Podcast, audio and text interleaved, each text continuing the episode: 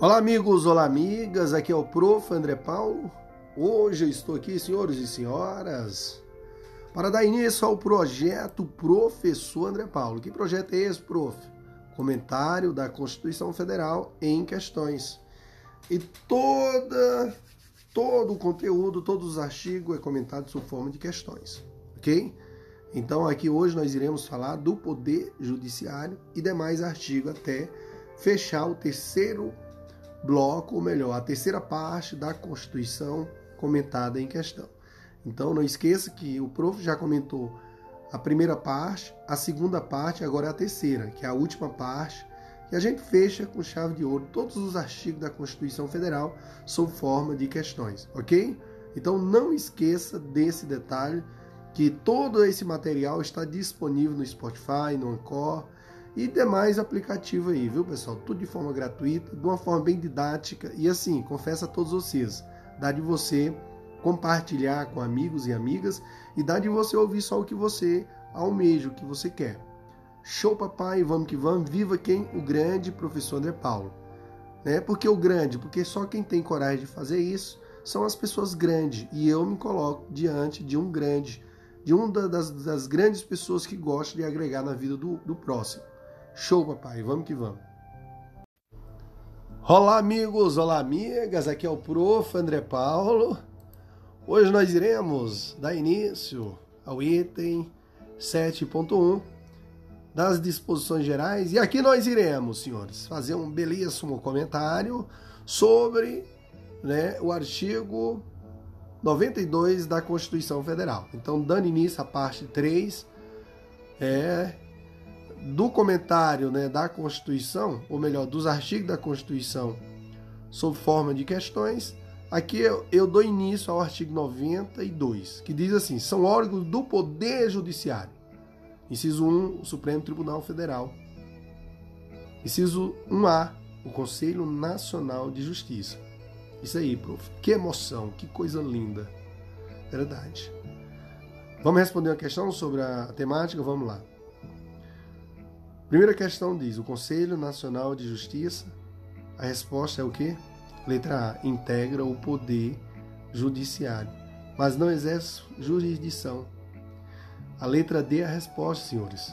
O Conselho Nacional de Justiça integra o poder judiciário, conforme previsão da Constituição Federal.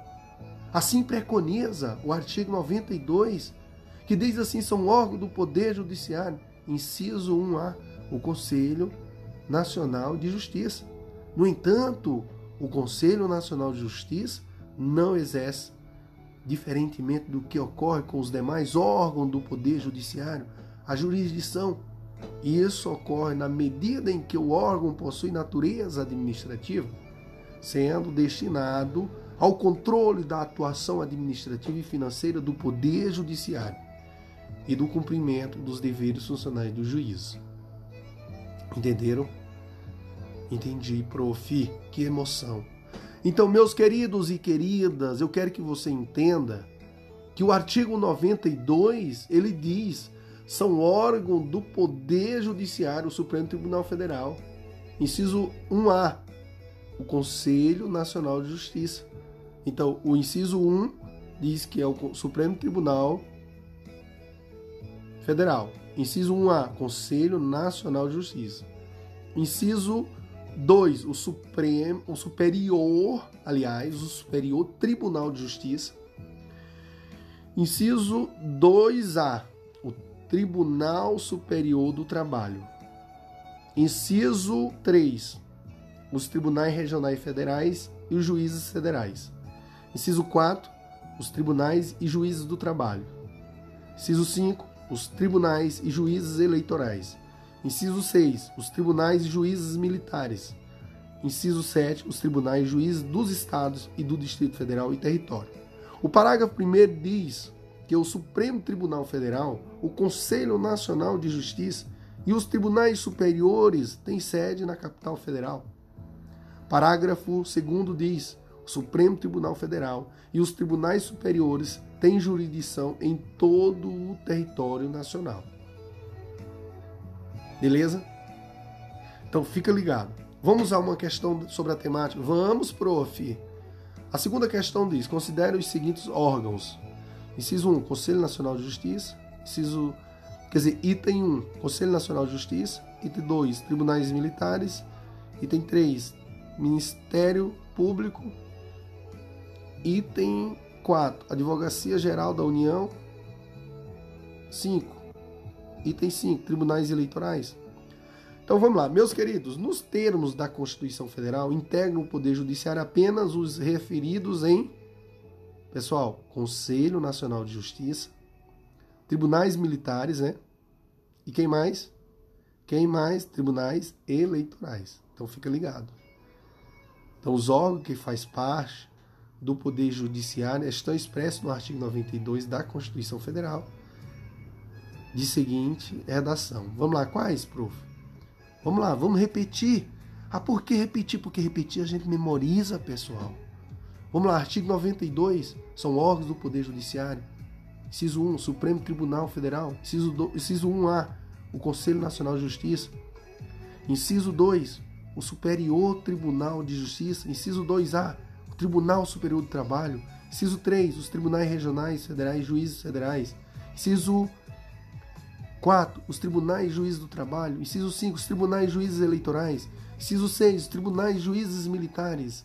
Inciso 7. Os tribunais juízes dos estados e do Distrito Federal e Território.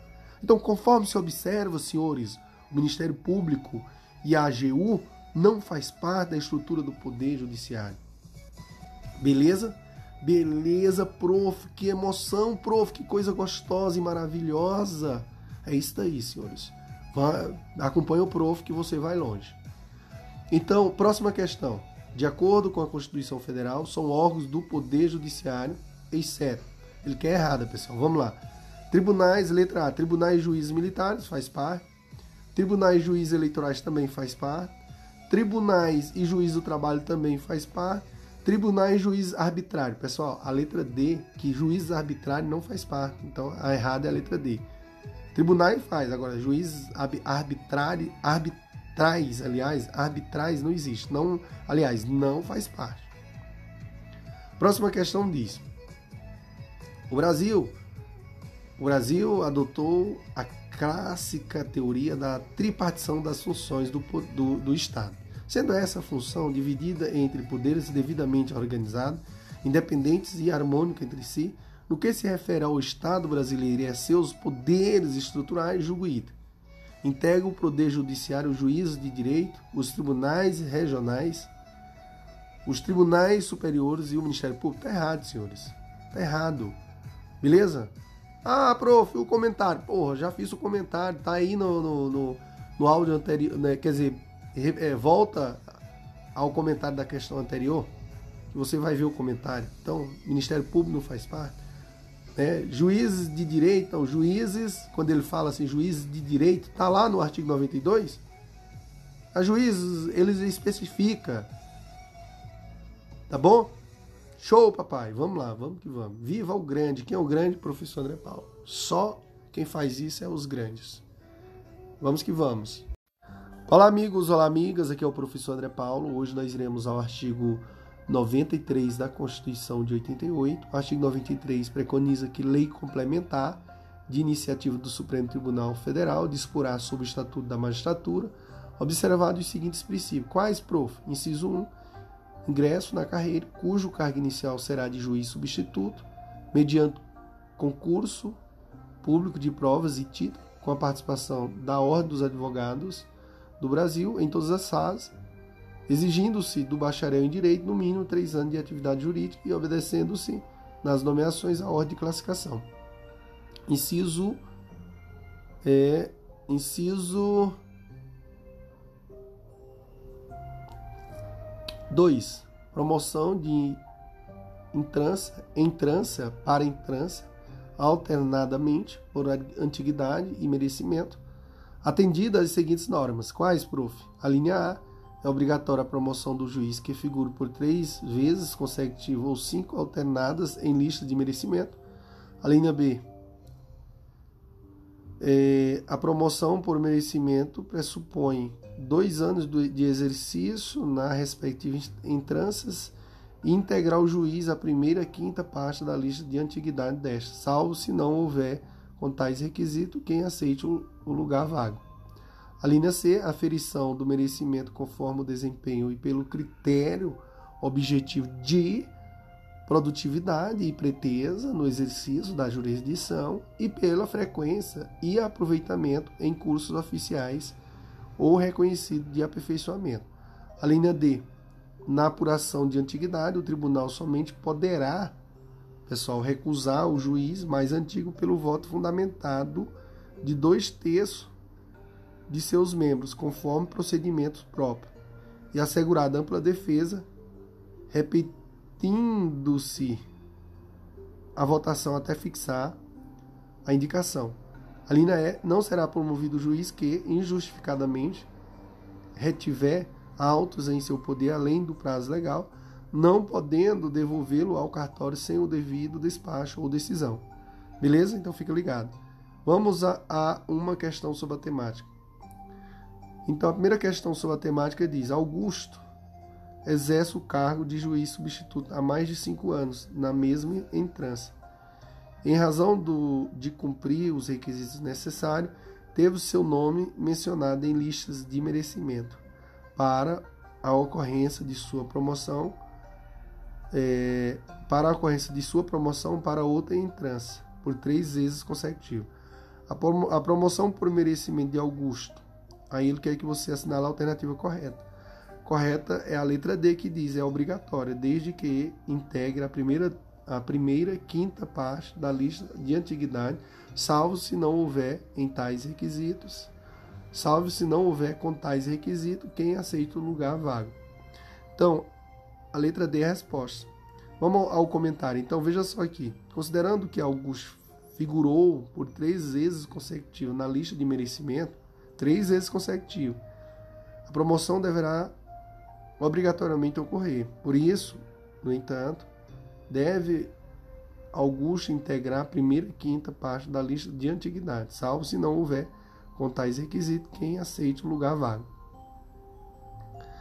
Artigo 90, pessoal, artigo 92, parágrafo.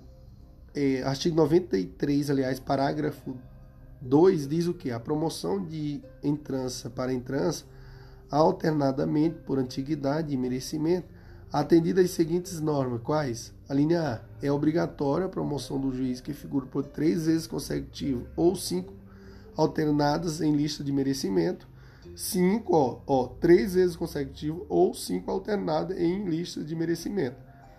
Beleza? Então fique ligado.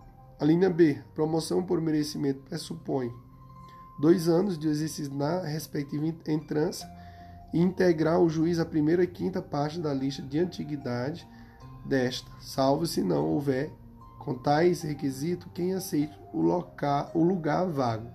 Então, o comentário da questão aí tá show, papai. É isso aí. Então, meus queridos, o que é que diz o inciso 3? O inciso 3, pessoal, diz assim: o acesso aos tribunais de segunda o acesso aos tribunais de segundo grau faz-se por antiguidade e merecimento, alternadamente, apurada, apurados na última ou única entrância. É... Inciso 4. A previsão de cursos oficiais de preparação, aperfeiçoamento e promoção de magistrados, constituindo etapa obrigatória do processo de vitaliciamento, vitaliciamento a participação em curso oficial ou reconhecido por Escola Nacional de Formação e Aperfeiçoamento de Magistrado. Vamos a uma, a uma questão sobre a temática? Aqui a questão diz assim, pessoal a respeito do poder judiciário e das funções essenciais da justiça, julgo o item que segue. Então vamos lá. Os juízes adquirem vitaliciedade após dois anos de exercício. Esse direito não depende de participação em cursos oficial ou em curso de reconhecido por esta por a Escola Nacional de Formação e Aperfeiçoamento de Magistrado. Está errado, porque é necessário, né, senhores? Então, os juízes realmente é, adquirem a vitaliciedade após dois anos de efetivo exercício. Beleza, tá correto até aí. No entanto, é, diferente do que informa a questão aí, O direito à vitaliciedade depende da participação em curso oficial ou em curso reconhecido por, é, por Escola Nacional de Formação e Aperfeiçoamento de Magistrado. Então, pessoal, fica ligado. Viu? O que, que diz o artigo 93, inciso 4? Então, no, o artigo 93 diz o quê, pessoal? Só decorar, decora aí, ó. Lei complementar de iniciativa do Supremo Tribunal Federal disporá sobre o Estatuto da Magistratura, observados os seguintes princípios. Quais são? Inciso 4 diz: previsão de cursos oficiais de preparação, aperfeiçoamento e promoção de magistrado, constituindo etapa obrigatória do processo de vitaliciamento à participação em curso oficial ou reconhecido por Escola Nacional de Formação e Aperfeiçoamento de Magistrado. Então, pessoal, é o comentário da questão. Então, fica ligado, porque são comentários é show, papai muito bacana, beleza? E agora nós iremos, é, no próximo, daremos continuidade ao inciso 5 né, do artigo 93. Show, papai, vamos que vamos. Olá, amigos, olá, amigas, aqui é o Prof. André Paulo. Hoje eu estou aqui, senhores e senhoras, para explanar o artigo 93 da Constituição, incisos do 5 adiante. Então, meus queridos e queridas, o que que preconiza o artigo 93 da Constituição Federal? Ele diz o seguinte: lei complementar de iniciativa do Supremo Tribunal Federal disporá sobre o Estatuto da Magistratura observado os seguintes princípios. Inciso 5. O subsídio dos ministros dos tribunais superiores corresponderá a 95% do subsídio mensal fixado para os ministros do Supremo Tribunal Federal. E os subsídios dos demais magistrados serão fixados em lei e escalonados em nível federal e estadual, conforme as respectivas categorias da estrutura judiciária nacional, não podendo a diferença entre uma e outra ser superior a 10% ou inferior a 5%, nem exceder a 95% do subsídio mensal dos ministros dos tribunais superiores, obedecido em qualquer caso disposto no artigo 37, parágrafo, aliás, inciso 11 e artigo 39, parágrafo 4. É, inciso 6 diz assim que a aposentadoria dos magistrados e a pensão dos seus dependentes observarão o disposto no artigo 40. Inciso 7 diz: juiz titular resida, residirá na respectiva comarca, salvo autorização do tribunal. Inciso 8. O ato de remoção ou disponibilidade do magistrado por interesse público fundar-se-á em decisão por voto da maioria absoluta do respectivo tribunal ou do Conselho Nacional de Justiça, assegurada a ampla defesa. Inciso 8. A remoção a pedido ou a permuta de magistrados de comarca de igual entrância atenderá no que couber ao disposto nas alíneas A, B e C e E do inciso 3 e do inciso 2, aliás. Inciso 9. Todos os julgamentos dos órgãos do Poder Judiciário serão públicos e fundamentados todas as decisões sob pena de nulidade, podendo a lei, a lei limitar a presença em determinados atos às próprias partes e a seus advogados, ou somente a estes, e em casos nos quais a preservação do direito à intimidade do interesse do, no sigilo não prejudica o interesse público ou a, é, público à informação. Beleza? Vamos responder aqui uma questão, prof. Vamos lá. Então, a primeira questão sobre a temática diz: No curso do processo de separação judicial de um casal, o cônjuge A alegou que foi vítima de atos de infidelidade conjugal durante o casamento, motivo pelo qual, segundo ele, o cônjuge B não teria idoneidade moral para obter a guarda dos filhos do casal. O B, por sua vez, alegou que A teria sido acometido por doença psiquiátrica que o impedia de zelar pelos filhos menores de idade e, portanto, de obter a guarda das crianças. Antes de realizar a audiência em que se seriam em que seriam ouvidos testemunhas indicadas pelas partes, O juiz impediu que os genitores de ambos os cônjuges ingressassem na sala em que seria praticado o ato, tendo restringido a entrada no, é, no recinto às partes e aos seus advogados. Dizendo assim ter decidido em, em, é, com fundamento na lei processual. Considerando as garantias constitucionais do processo, a decisão judicial mostra-se, meus queridos e queridas, compatível com a Constituição? Verdade. A mencionada restrição às partes e aos seus advogados encontra-se previsão no texto da Constituição Federal. Assim, ainda que a regra seja de que todos os julgamentos dos órgãos do Poder Judiciário sejam públicos, poderá o juiz limitar a presença em determinados atos à própria parte e aos seus advogados ou somente a estes. Beleza? Então vai a dica do prof. André Paulo. É, o inciso 9 diz. O que, é que diz o inciso 9? Todos os julgamentos do órgão do Poder Judiciário serão públicos e fundamentadas todas as decisões, sob pena de nulidade, podendo a lei limitar a presença em determinados atos, as próprias partes a, e a seus advogados, ou somente a estes, em casos nos quais preservação do direito à intimidade do interessado no sigilo não prejudica o interesse público à informação. Beleza? Beleza. Então, inciso Inciso 10. As decisões administrativas dos tribunais serão motivadas e em sessão pública, sendo as disciplinares tomadas pelo voto da maioria absoluta de seus membros.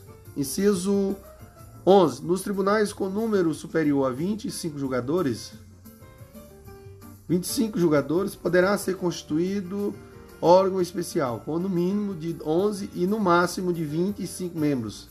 Para o exercício das atribuições administrativas e jurisdicionais delegadas da competência do Tribunal Pleno, provendo-se metade das vagas por antiguidade e as outras metade por eleição pelo Tribunal Pleno. Inciso 12. A atividade jurisdicional será ininterrupta, sendo vedada, vedada férias coletivas nos juízes e tribunais de, de, de segundo grau, funcionando nos dias em que não houver expediente forense normal, juízes em plantão permanente. Inciso 13. O número de juízes na unidade jurisdicional será proporcional à efetiva demanda judicial e à respectiva população. Inciso Inciso 11. Os servidores receberão delega, delegação para a prática de atos de administração e atos de mero expediente, sem caráter decisório.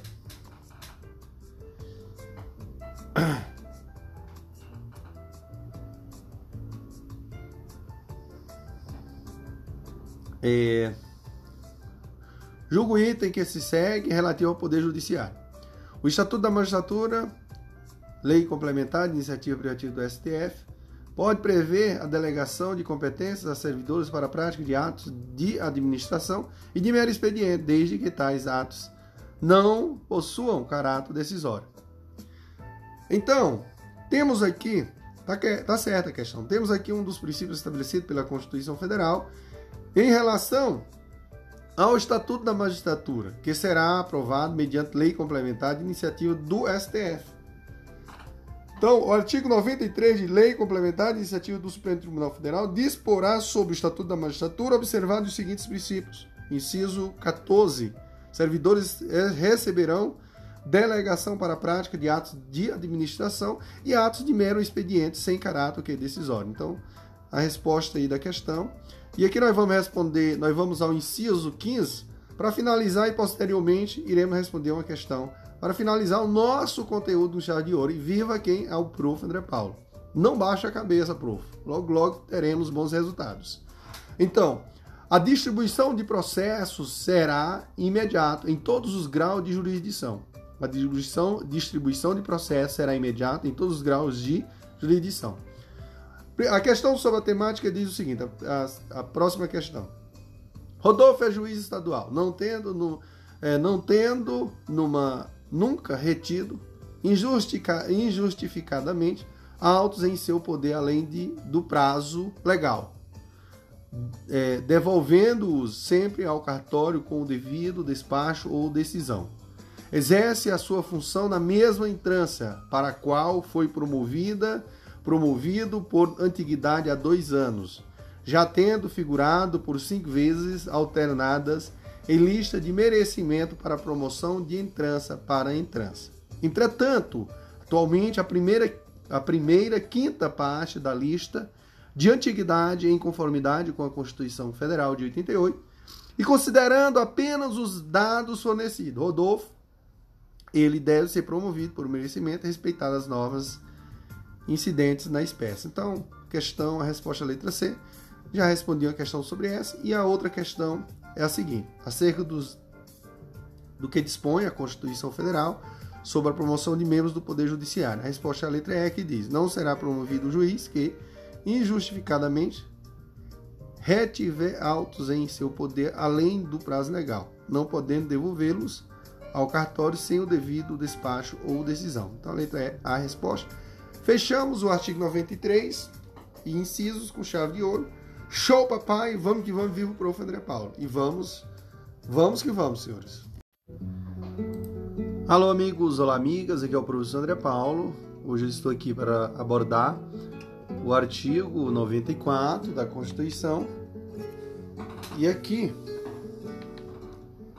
eu confesso a todos vocês que aqui ele preconiza que um quinto né, dos lugares dos tribunais regionais federais, dos tribunais dos estados e do Distrito Federal e territórios será composto de membros do Ministério Público com mais de 10 anos de carreira e de advogados de notório saber jurídico e de reputação ilibada, com mais de 10 anos de efetiva atividade profissional, indicados em listas setupla pelos órgãos de representação das respectivas classes. Parágrafo único diz: Recebidas as indicações, o tribunal formará a lista tríplice, enviando-a ao Poder Executivo, que nos 20, 20 dias subsequentes escolherá um de seus integrantes para nomeação. Beleza? Então, aqui, primeira questão diz assim: julgo item que se segue relativo ao poder judiciário. Um terço das vagas, né? Um terço, tá vendo aí, pessoal? das vagas nos tribunais de justiça é reservado a advogado de notório saber jurídico e reputação ilibada, com mais de 10 anos de efetiva atividade profissional e a membros do Ministério Público com mais de 10 anos de carreira. Pessoal, é um terço, pessoal. Não está errada a questão, não é um terço, mas sim um quinto das vagas dos tribunais de justiça que serão reservadas para advogados de notório saber jurídico e reputação ilibada, com mais de 10 anos de efetiva atividade profissional e membros do Ministério Público com mais de 10 anos de carreira. Então, tá errado a questão. Beleza? Então, o, o certo é isso que eu falei, é um quinto. E o que, é que diz o artigo 94? Um quinto dos lugares do, dos tribunais regionais federais, dos tribunais de Estado, do Distrito Federal e territórios, será composto de membros do Ministério Público com mais de 10 anos de carreira e de advogados de notório saber jurídico e de reputação ilibada, com mais de 10 anos de efetiva atividade profissional, indicados em lista setupla pelos órgãos de representação das respectivas classes. Então, artigo 94, a resposta da questão. Beleza? Artigo 94 é o comentário da questão. Próxima questão diz assim: ó, a respeito do que dispõe a Constituição Federal de, 80, de 88 sobre o regime jurídico da administração pública e o Poder Judiciário, julgo o seguinte: um quinto das áreas de, da magistratura de todos os tribunais superiores é destinado a membros da advocacia, eleitos por meio de lista tríplice, indicada pela Ordem dos Advogados do Brasil. Tá errado, né, pessoal? Tá errado. Porque assim, ó, veja só, um quinto dos lugares dos tribunais regionais federais, dos tribunais do Estado, do Distrito Federal e Território será composto por membros do Ministério Público com mais de 10 anos de carreira, de advogados de notório saber jurídico e de reputação libada com mais de 10 anos de efetiva atividade profissional, indicado em lista que? Setupla, pelos órgãos de representação das respectivas classes. Setupla. Aqui ele falou, ó, lista tripsa, lista que? Sextupla. Então, errada aí a questão. Próxima questão diz assim, ó. É, no, que, no que se refere à composição do Supremo Tribunal Federal, Superior Tribunal de Justiça e Tribunal Superior do Trabalho, a regra segundo a qual um quinto dos juízes será escolhido dentre advogados e membros do Ministério Público. Aplica-se, letra E, ao Tribunal Superior do Trabalho apenas. Beleza? Então a letra E, a resposta. Show, papai, vamos que vamos. Viva quem? O grande professor André Paulo.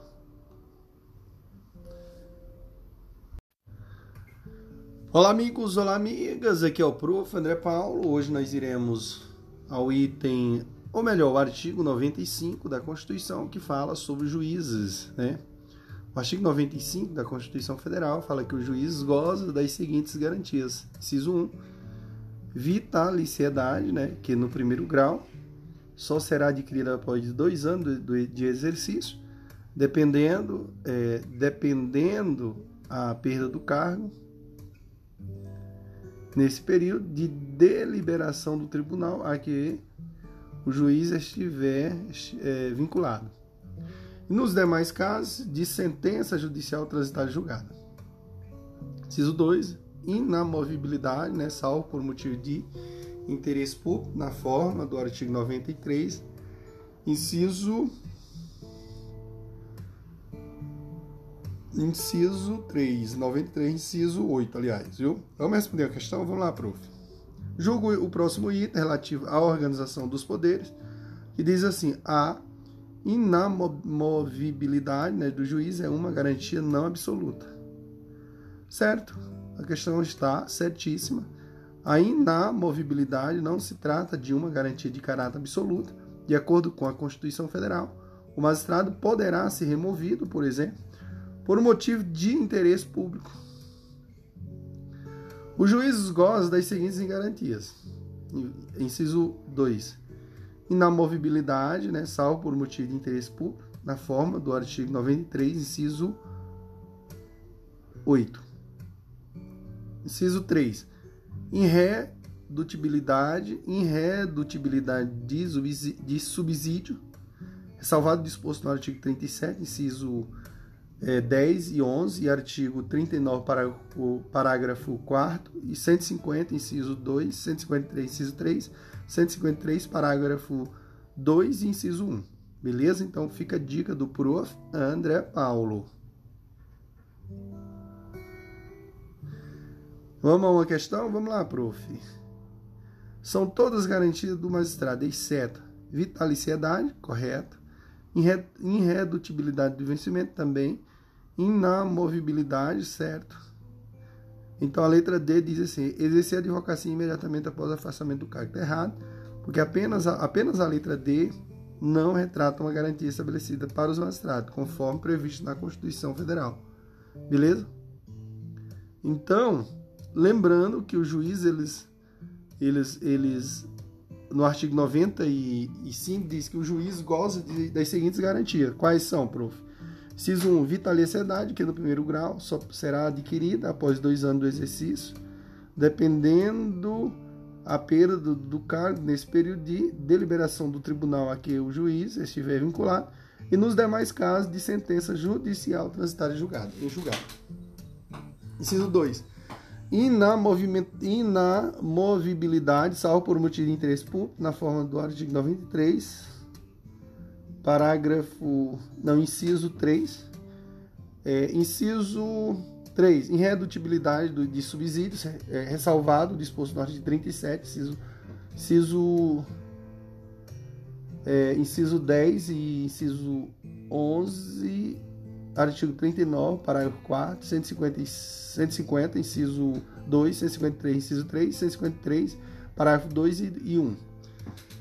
Beleza? Beleza. Então, o parágrafo único do artigo 95 diz que ao juiz é vedado, inciso 1, exercer, ainda que em disponibilidade de outro cargo ou função, salvo um, uma de magistério.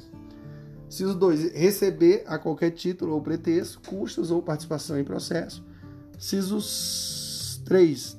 Dedicar-se à atividade político-partidária. Ciso 4. Receber a qualquer título ou a pretexto auxílios ou contribuições de pessoas físicas, entidades públicas ou privadas, ressalvadas as exceções previstas em lei. Inciso 5. Exercer a advocacia no juízo ou tribunal do qual se afastou antes de decorrida três anos do afastamento do cargo por aposentadoria ou exoneração. Veja só aí, pessoal. Exercer a advocacia ó, é vedado, ó, exercer a advocacia no juízo ou tribunal no qual se afastou antes de decorrida três anos do afastamento do cargo por aposentadoria ou exoneração. Então fica ligado aí. Vamos responder a questão? Vamos lá, prof. A terceira questão sobre a temática diz: no que se refere à organização dos poderes, julgo ita que se segue. Então, ao juiz, ainda que em disponibilidade, é vedado o exercício de qualquer outro cargo ou função pública. E aí? Está errado, porque ainda que o juiz não possa, como regra geral, exercer outro cargo ou função pública, a Constituição Federal admite, em caráter de exceção o exercício de atividade de magistério. Então, o que, que diz o parágrafo único do artigo 95? Ao juiz é, é vedado exercer, ainda que em disponibilidade, outro cargo ou função, salvo um de magistério. Então, fica ligado aí, pessoal. Próxima questão diz a respeito do Poder Judiciário, das funções essenciais à Justiça, julgo o item que se segue. Os juízes adquirem vitaliciedade após dois anos de exercício. Esse direito não depende de participação em curso oficial ou em curso reconhecido por escola nacional de formação e aperfeiçoamento de magistrados. E aí? Tá errado, né, pessoal? Porque depende de participação de, em curso oficial ou curso reconhecido pela Escola Nacional de Formação, viu, pessoal? Então tá errado, fica ligado. Próxima questão diz: são garantias é, funcionais dos magistrados que integram o poder judiciário, vitaliciedade, inamovibilidade e irredutibilidade de subsídio. Então, a letra B. A resposta. Então, próximo iremos ao artigo 96. Show, papai, vamos que vamos. E viva o prof. André Paulo. Olá amigos, olá amigas, aqui é o Prof. André Paulo. Hoje nós iremos ao artigo 96 da Constituição Federal. E aqui, meus senhores e senhoras, esse artigo preconiza que compete privativamente aos né, tribunais, inciso 1, aos tribunais. A linha A, eleger seus órgãos diretivos e elaborar seus regimentos internos, observância das normas de processo e das garantias processuais das, das partes, expondo sobre a competência e o funcionamento dos respectivos órgãos jurisdicionais e administrativos. Então, é, a primeira questão diz assim: acerca do Poder Judiciário, julgo item a seguir que diz assim: compete ao Conselho Nacional de Justiça eleger os órgãos diretivos dos tribunais regionais federal da primeira região, bem como dispor sobre competência de funcionamentos de funcionamento dos órgãos jurisdicionais administrativos nesse tribunal. Está errado, viu, pessoal? A competência em questão será exercida privativamente por cada tribunal e não conforme afirmado pela CNJ. Beleza? Então, meus queridos e queridas,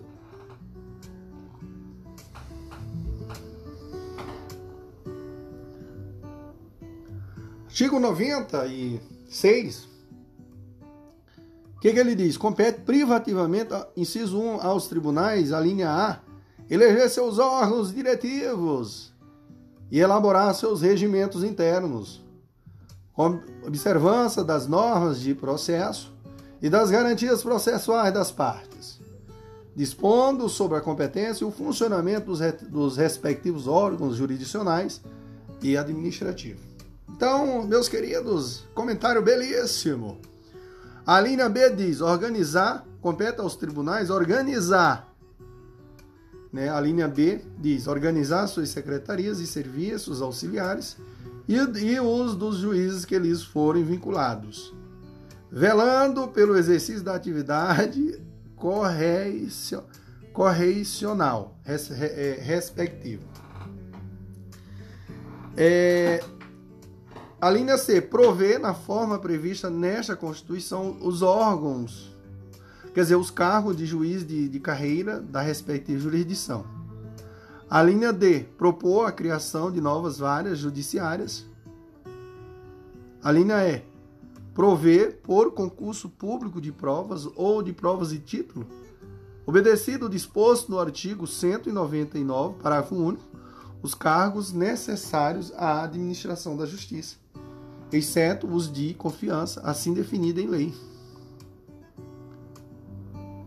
A linha F, conceder licença, férias e outros afastamentos a seus membros e aos juízes e servidores que eles forem imediatamente vinculados. Inciso 3. Ao Superior Tribunal, de Just...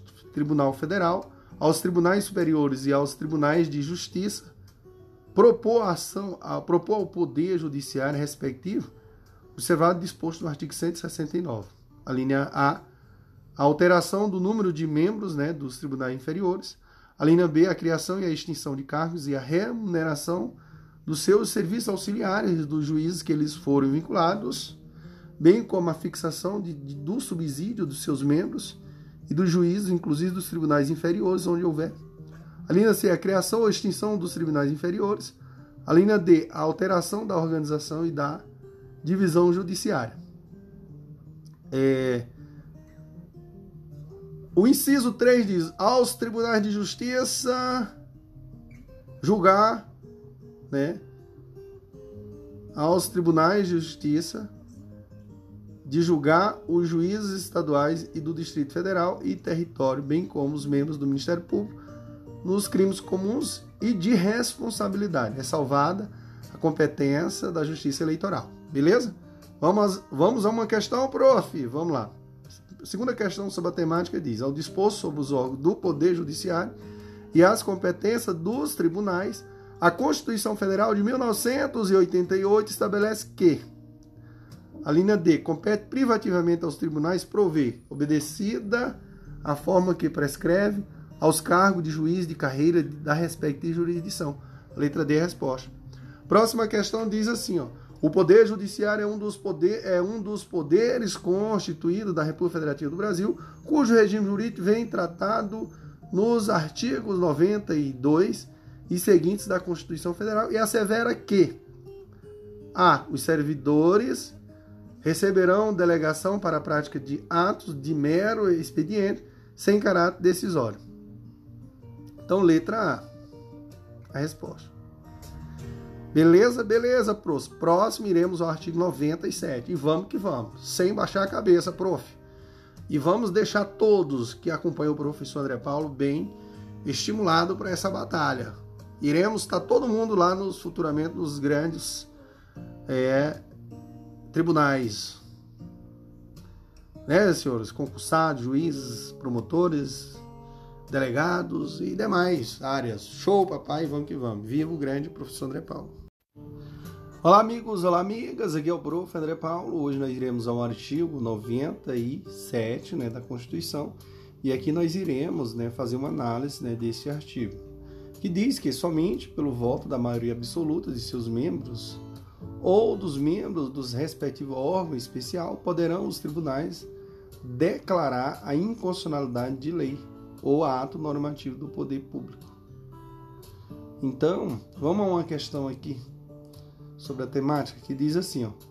Primeira questão diz, conforme a jurisprudência do STF, a decisão de órgão fracionário de tribunal que, embora não declare expressamente a inconstitucionalidade de lei, afasta sua incidência no todo ou em parte viola especificamente que letra A, a cláusula de reserva de plenário. Então a letra A. A cláusula de reserva de plenário está expressa no artigo 97 da Constituição Federal. Somente pelo voto da maioria absoluta dos seus membros ou dos membros dos respectivos órgãos especial poderão os tribunais declarar inconstitucionalidade de lei ou ato normativo do poder público. Então, fica ligado. Nesse sentido, o STF possui entendimento simulado no sentido de que a decisão de órgão fracionário de tribunal que, embora não declare expressamente a inconstitucionalidade de lei, o ato normativo do poder público, afasta sua incidência no todo ou em parte, viola a cláusula de reserva de plenário. Então, veja só aqui o que, que diz a súmula vinculante número 10. Viola a cláusula de reserva de plenário, né? a decisão de órgão fracionário de tribunal que, embora não declare expressamente a inconstitucionalidade de lei ou ato normativo do poder público, afaste sua incidência no todo ou em parte. Beleza?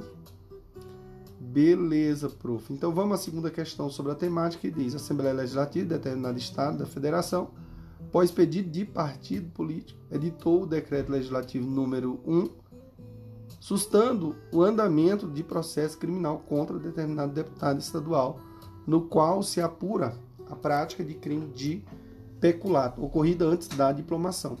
Tribunal de Justiça do referido Estado, em processo envolvendo o parlamentar, afastou a aplicação do Decreto Legislativo número 1, 2020, sob o fundamento de violação à Constituição Federal. A decisão foi tomada pela primeira Câmara Criminal, órgão fracionário do tribunal.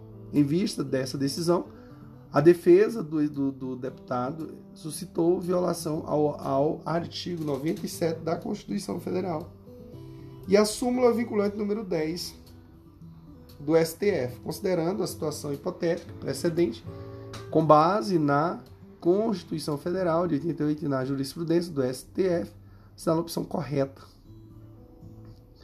Então, a opção correta aqui é a letra C, que diz que a cláusula de reserva de plenário é exigível também para atos normativos de, de efeitos concretos, como é o caso né, do Decreto Legislativo número 1, 2020. Então a letra C é a resposta.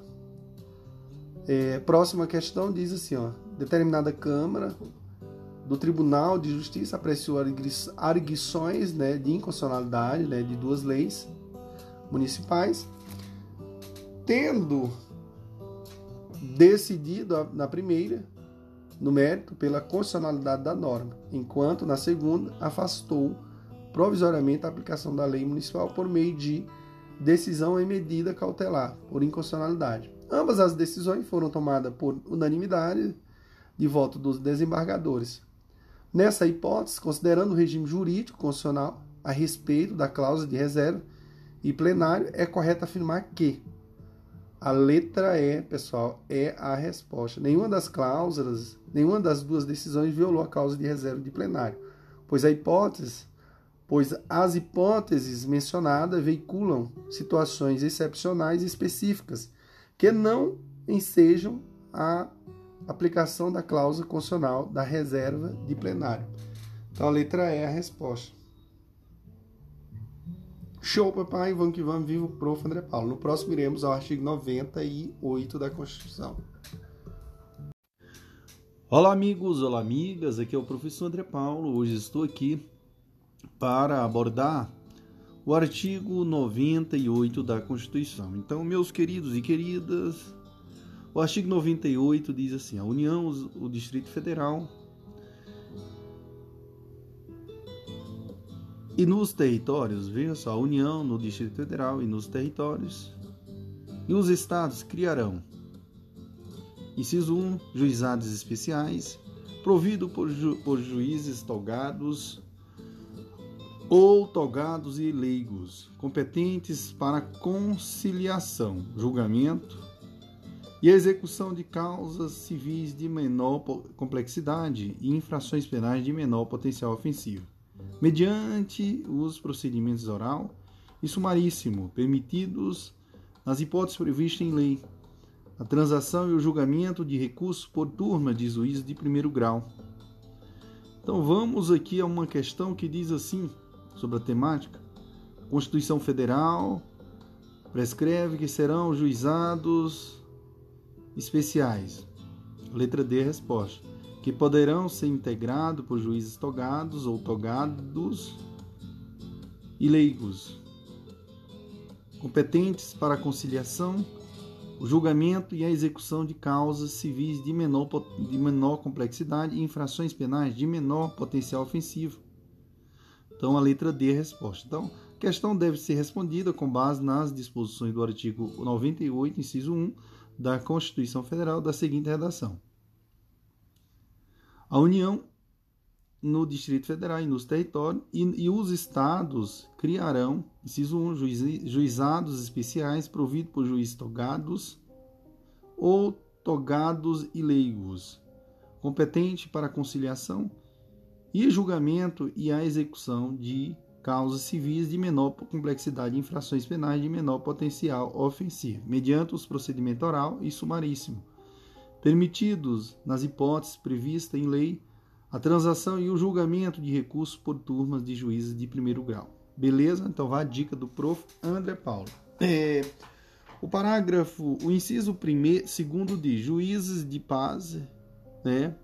Remunerado, remunerada, composta de cidadãos eleitos pelo voto direto, universal, secreto, com mandato de quatro anos e competência para, na forma da lei, celebrar casamentos, verificar de ofício ou em face de impugnação apresentada o processo de habilitação e exercer atribuições conciliadoras sem caráter jurisdicional, além de outras previstas na legislação.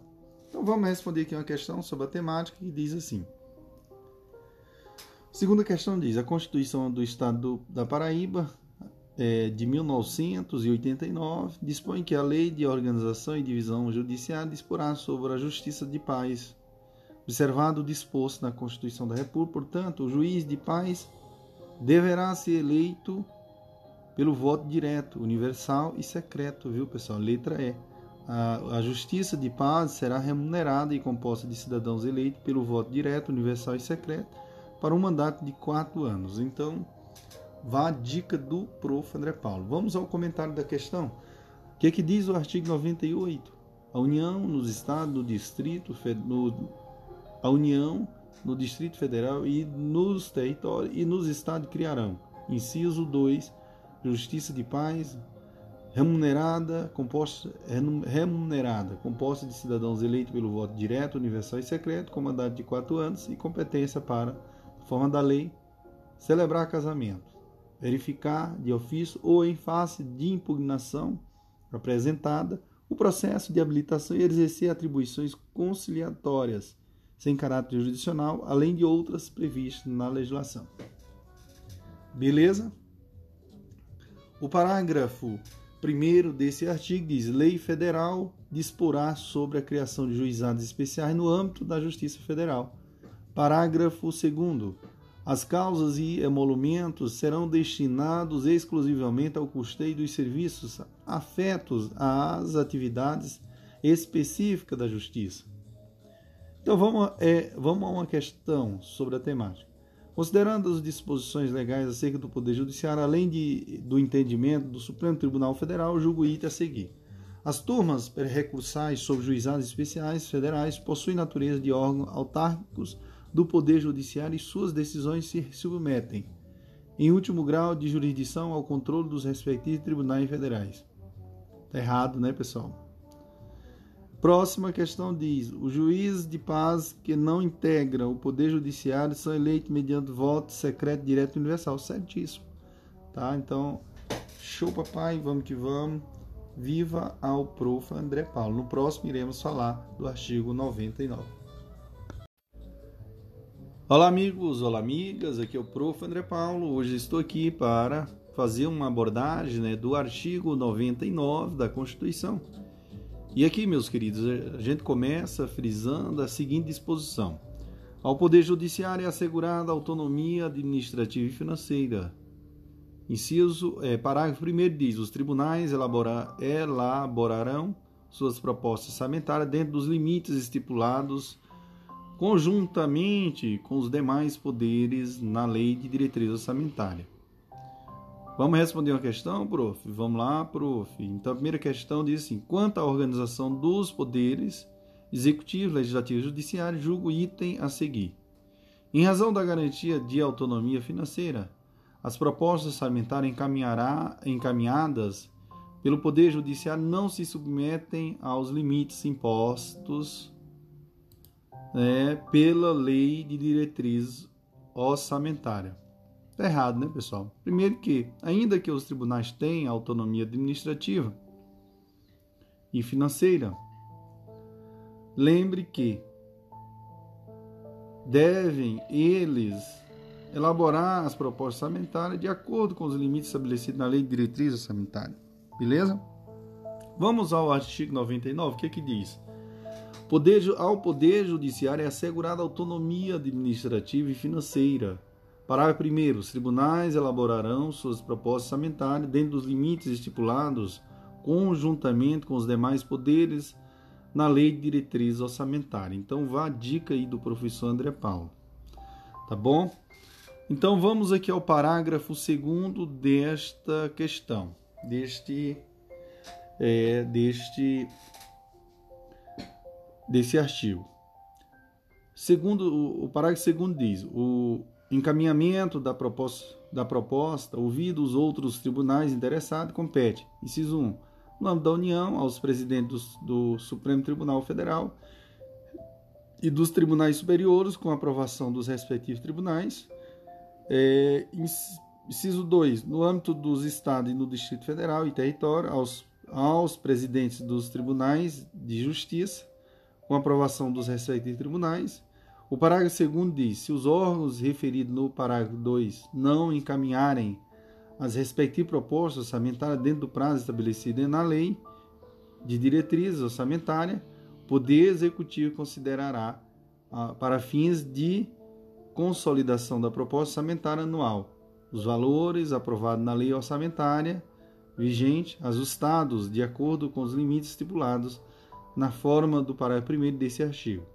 O parágrafo 4 diz: se as propostas orçamentárias de que trata esse artigo forem encaminhadas em desacordo com os limites estipulados na forma do parágrafo 1, o Poder Executivo procederá aos ajustes necessários para fins de consolidação da proposta orçamentária anual. Beleza? Parágrafo 5. Durante a execução orçamentária do exercício, não, não poderá haver a realização de despesas ou a assunção de obrigações que extrapolem os limites estabelecidos na Lei de Diretriz Orçamentária, exceto se previamente autorizadas mediante a abertura de créditos suplementares ou especiais. Beleza? Beleza, prof. Vamos a uma questãozinha? Vamos lá, prof. Segunda questão diz: de acordo com a Constituição Federal, ao Poder Judiciário é assegurada autonomia administrativa e financeira, sendo que os tribunais elaborarão suas propostas orçamentárias dentro dos limites estipulados conjuntamente com os demais poderes, da, da, demais poderes na Lei de Diretriz Orçamentária. Se essas propostas orçamentárias forem encaminhadas em desacordo com os limites estipulados pela Constituição Federal, o Poder Judiciário Aliás, pessoal, o poder executivo, pela Constituição, o poder executivo procederá aos ajustes necessários para fins de consolidação da proposta orçamentária anual. Então, a letra C, a resposta. Vamos só aqui ao comentário da questão, tá, pessoal? Que diz assim: caso as propostas orçamentárias encaminhadas pelo Poder Judiciário estejam em desacordo com os limites estipulados pela Constituição Federal, o Poder Executivo procederá aos ajustes necessários para fins de consolidação da proposta orçamentária anual. O que, que diz o, o parágrafo 4? Se as propostas orçamentárias de que trata esse artigo forem encaminhadas em desacordo com os limites estipulados na forma do parágrafo 1, o Poder Executivo procederá aos ajustes necessários para fins de consolidação da proposta orçamentária anual. Show, papai, vamos que vamos. Próxima questão diz assim, senhores. O secretário de Finanças do município Alfa pediu ofício ao presidente do Tribunal de Justiça, informando que é, o setor técnico do Poder Executivo concluirá a elaboração da proposta orçamentária do próximo exercício financeiro, afeta ao Poder Judiciário. Solicitou que fosse informado caso houvesse alguma observação a ser feita em relação à proposta antes do seu encaminhamento ao Poder Executivo é, considerando a, é, a, sistemática constitucional, o proceder do Poder Executivo é, letra C, é, é a resposta. Incorreto, pois compete ao Tribunal de Justiça elaborar sua proposta orçamentária, observada a lei de diretriz orçamentária, viu pessoal? Então fica ligado. Próxima questão diz: no que concerne ao Poder Judiciário, julgo item, o próximo item. A autonomia financeira não isenta os tribunais da necessária observância dos limites estabelecidos na Lei de Diretriz Orçamentária.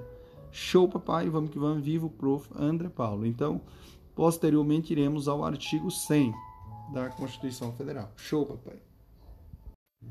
Olá, amigos, olá, amigas, aqui é o prof. André Paulo. Hoje estou aqui para abordar o artigo 100 da Constituição Federal de 88.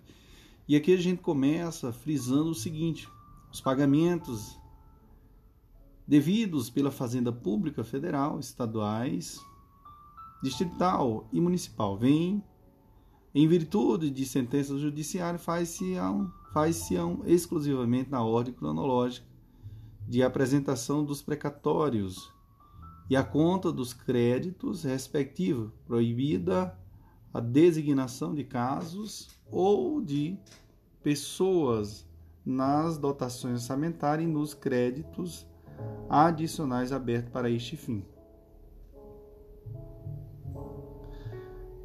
Aqui nós iremos falar aqui do parágrafo é do primeiro.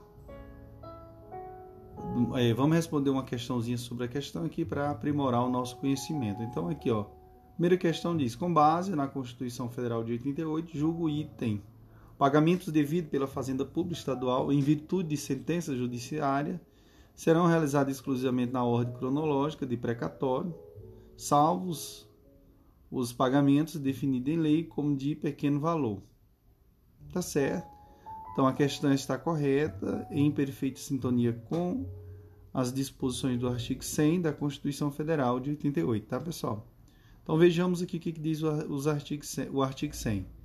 Os pagamentos devidos pela fazendas, pela fazendas, pelas fazendas públicas federal, estaduais, distrital e municipal, em virtude de sentença judiciária, faz-se exclusivamente na ordem cronológica de apresentação dos precatórios e a conta dos créditos respectivos proibida a designação de casos ou de despesas nas dotações orçamentárias e nos créditos adicionais abertos para este fim.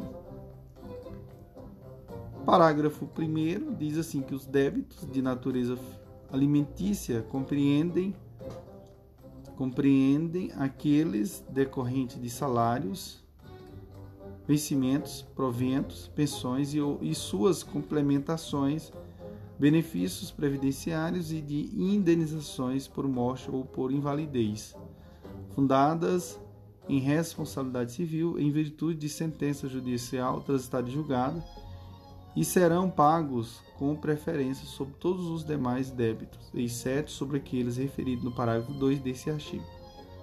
O parágrafo 2 diz que os débitos de natureza alimentícia cujos titulares, originários ou por su sucessão hereditária, tenha 60 anos de idade, ou seja, portadores de doença grave, pessoas com deficiência, assim definidos na forma da lei, serão pagos em, com preferência sobre todos os demais débitos, até o valor equivalente ao triplo fixado em lei para os fins do disposto parágrafo 3 deste artigo, admitido o fracionamento para esta finalidade, sendo que o restante será pago na ordem cronológica de apresentação do precatório. O parágrafo 3 diz: o disposto no caput desse artigo relativamente à expedição de precatório não se aplica aos pagamentos de obrigações definidas em lei como de pequeno valor que as fazendas referidas devam fazer em virtude de sentença judicial transitada julgada. Beleza? Parágrafo terceiro é isso aí.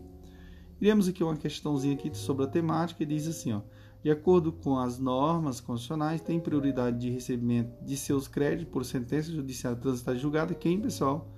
Letra B é a resposta. Beneficiário de requisição de pequeno valor sob beneficiário de precatório portador de doença grave, viu, pessoal? Bom, uma das uma é, das exceções às regras de precatório são as requisições de pequeno valor, que, até o limite definido por cada ente federativo, serão pagas sem a necessidade de o particular aguardar a ordem de expedição dos precatórios. Logo, é correto afirmar que os beneficiários do, das RPV terão prioridade né, pessoal?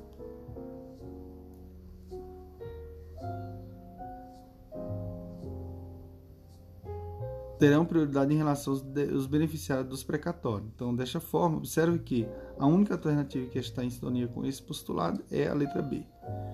Beleza, pessoal?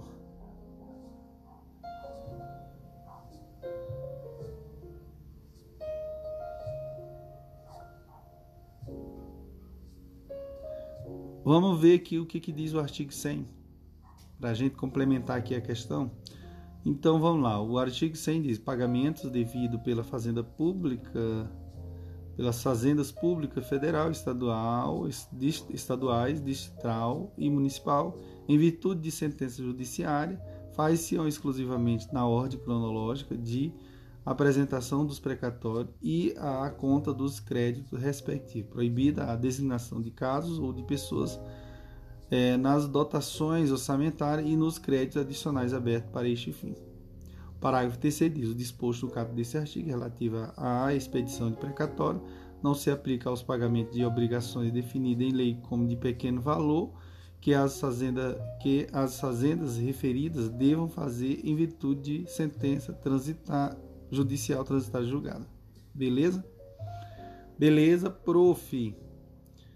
Meus queridos e queridas, no próximo iremos falar né, do inciso 4 e demais, beleza? Show, papai, vamos que vamos, viva quem? O prof. André Paulo. Olá, amigos, olá, amigas, aqui é o prof. André Paulo. Hoje eu irei ao artigo 100 e o parágrafo, mais precisamente no parágrafo 4, viu?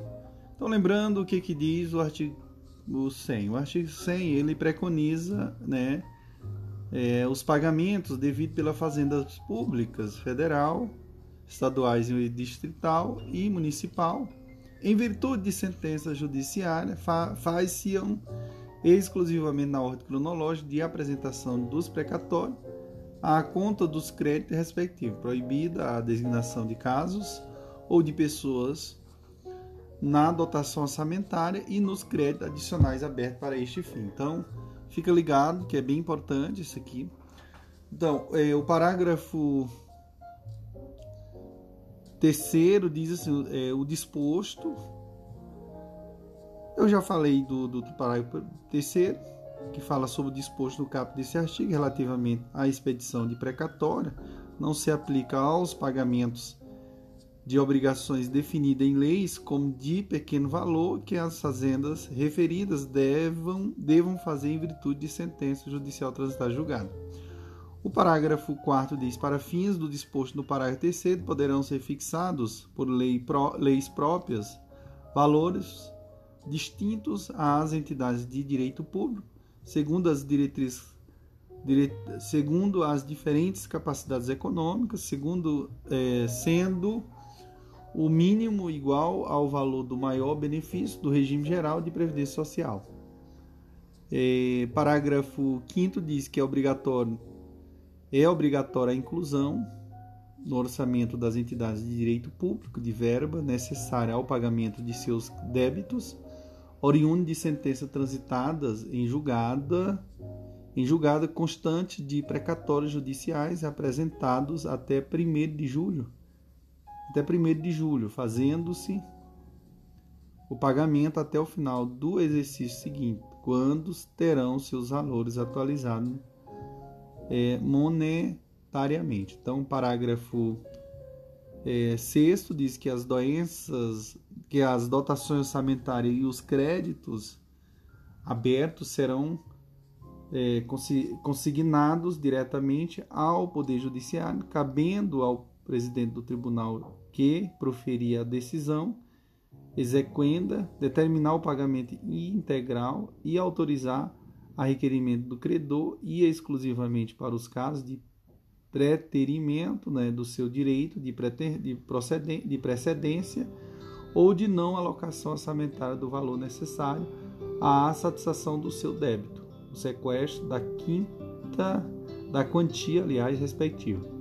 Parágrafo 7 diz que o presidente do tribunal compete que competente é, competente que, por ato comissivo ou omissivo, retardar ou tentar frustrar a liquidação regular de precatório incorrerá em crime de responsabilidade e responderá também perante o Tribunal, o Conselho Nacional de Justiça.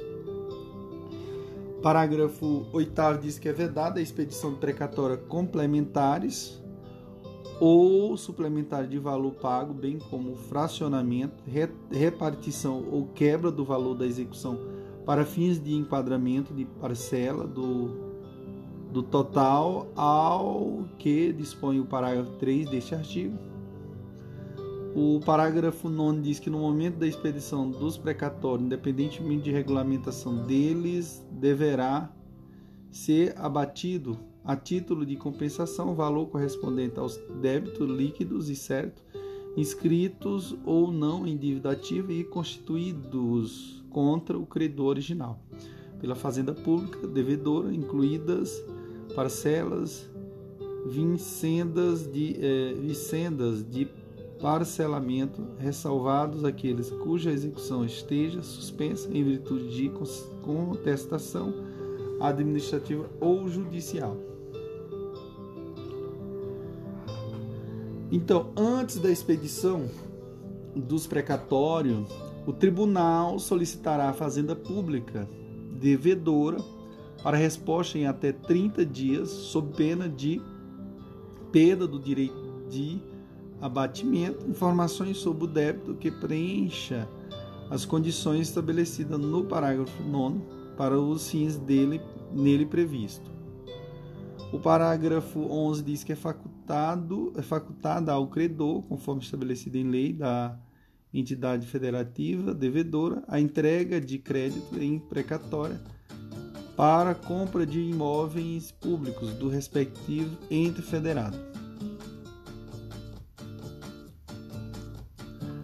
E, parágrafo 2 diz que a partir da promulgação desta emenda constitucional, a atualização de valores de requisitos de requisitórios após sua expedição até o efetivo pagamento, independentemente de sua natureza, será feita pelo índice oficial de remuneração básica da caderneta de poupança e, para fins de compensação da mora, incidirão juros simples no mesmo percentual de juros incidentes sobre a caderneta de poupança ficando excluída a incidência de juros compensatórios. Parágrafo, terceiro, é, parágrafo décimo é, terceiro diz que o credor poderá ceder total ou parcialmente seus créditos em precatória a terceiros, independentemente da concordância do devedor, não se aplicando ao concessionário o disposto no parágrafo 2 e 3.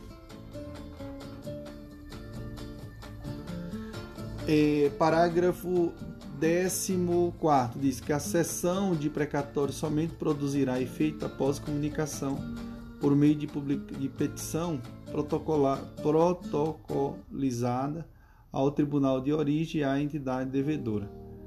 É, parágrafo 15. Sem prejuízo do disposto nesse artigo, lei complementar a esta Constituição Federal poderá estabelecer regime especial para pagamento de crédito de precatório de Estados, Distrito Federal e municípios, dispondo sobre vinculações à receita, à receita corrente líquida e forma e prazo de liquidação.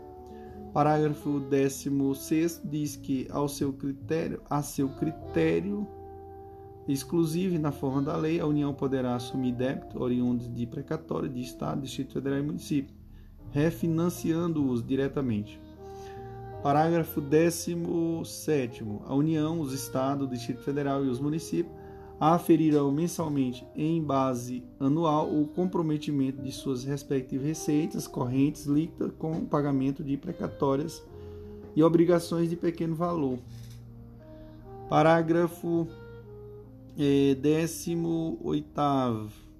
Entende-se como receita corrente líquida para fins de que trata o parágrafo décimo, décimo sétimo, a somatória das receitas tributárias, patrimoniais, industriais, agropecuárias, de contribuição e de serviço de transferências correntes e outras receitas correntes, incluindo que as oriundas do parágrafo 1 do artigo 20 da Constituição Federal, verificada no período compreendido pelo segundo mês imediatamente anterior ao de, ao de referência e os 11 meses precedentes, excluídas as duplicidades e deduzidas.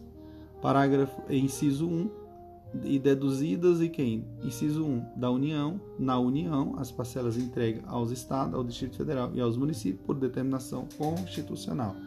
Inciso 2. É, nos casos, quer dizer, nos estados, as parcelas entregues aos municípios por determinação constitucional. Inciso 3. Na União, nos estados, no Distrito Federal e nos municípios, a contribuição dos servidores para custeio de seu sistema de previdência e assistência social e as receitas provenientes da compensação financeira referida no, no, no parágrafo 9 do artigo 201 da Constituição Federal. É, parágrafo 19 diz: caso o montante total de débito decorrente de condenação judiciais em precatórias e obrigações de pequeno valor, em período de 12 meses, ultrapassa-se ultrapasse a média de do comprometimento percentual da receita corrente líquida nos cinco anos imediatamente anteriores. A parcela que exceder esse percentual poderá ser financiada, excetuada dos limites de endividamento de que trata o inciso 6 e 7 do artigo 52 da Constituição Federal e de quaisquer outros limites de endividamento previstos não se aplicando a esse financiamento a vedação da vinculação de receita prevista no inciso 4 do artigo 167 da Constituição Federal.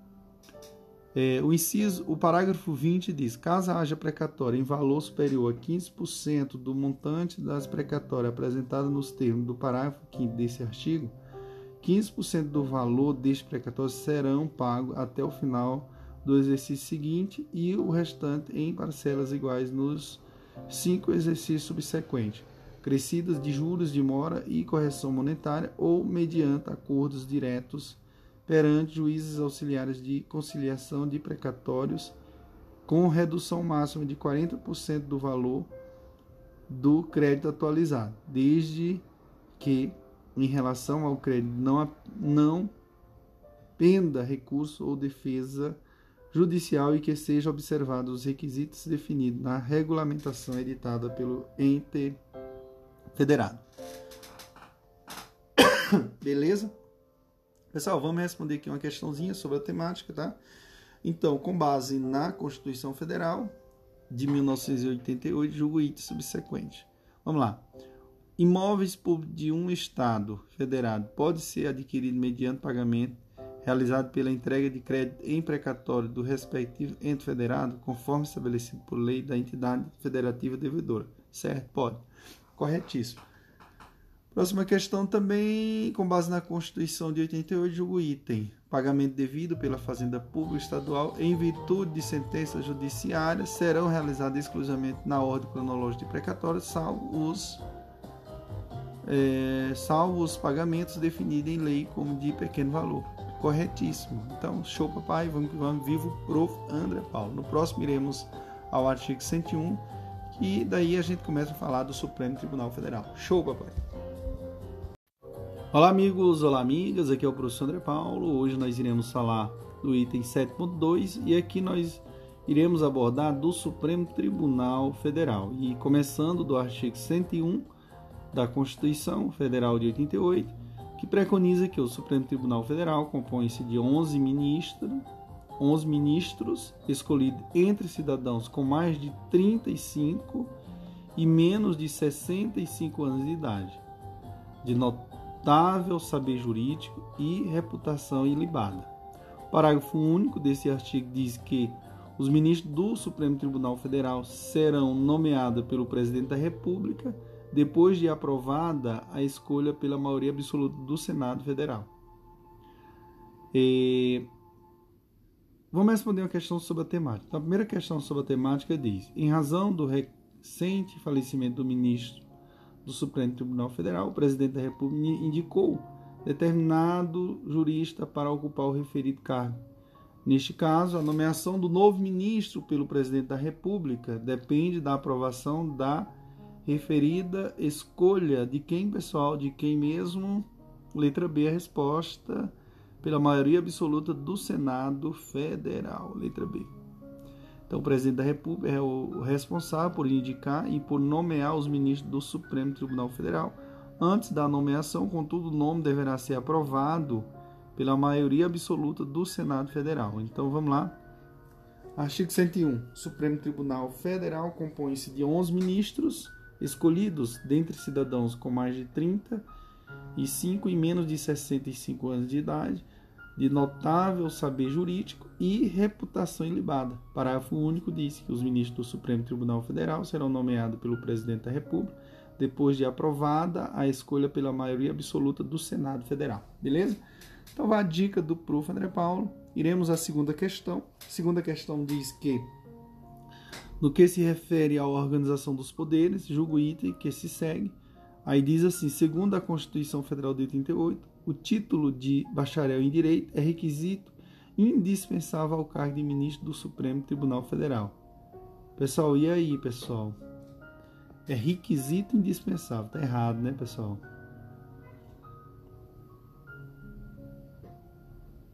Tá errado, viu, pessoal? Próxima questão diz assim, ó. É, também ele quer a incorreta, né, pessoal? Ele quer que a incorreta. Com base na seção 2 do cap, seção 2 do capítulo 3 do Poder Judiciário da Constituição Federal, que trata sobre o Supremo Tribunal Federal, assinar a alternativa incorreta. Então vamos lá, a letra A diz assim: o Supremo Tribunal Federal é composto de 11 ministros, certo? Letra B diz assim: os ministros serão escolhidos dentre de cidadãos com mais de 35 e menos de 65 anos de idade, certo? Letra C. Os ministros do Supremo Tribunal Federal serão nomeados pelo Presidente da República depois de aprovada a escolha pela maioria absoluta do Senado, certíssimo. Letra D diz assim: os ministros são escolhidos dentre de cidadãos de notável saber jurídico e reputação ilibada, que comprova pelo menos 15 anos de atividade judiciária. Está errado, né, pessoal? É, a errada é essa daí, a letra D. Então, o, a letra E, o presidente da, do Supremo Tribunal Federal integrará o Conselho Nacional de Justiça, certo? E exercerá a função, exercerá a sua presidência e nas suas ausências e impedimentos será exercida pelo vice-presidente do Supremo Tribunal Federal. Corretíssimo, senhores. Fechou. Posteriormente iremos ao artigo 102.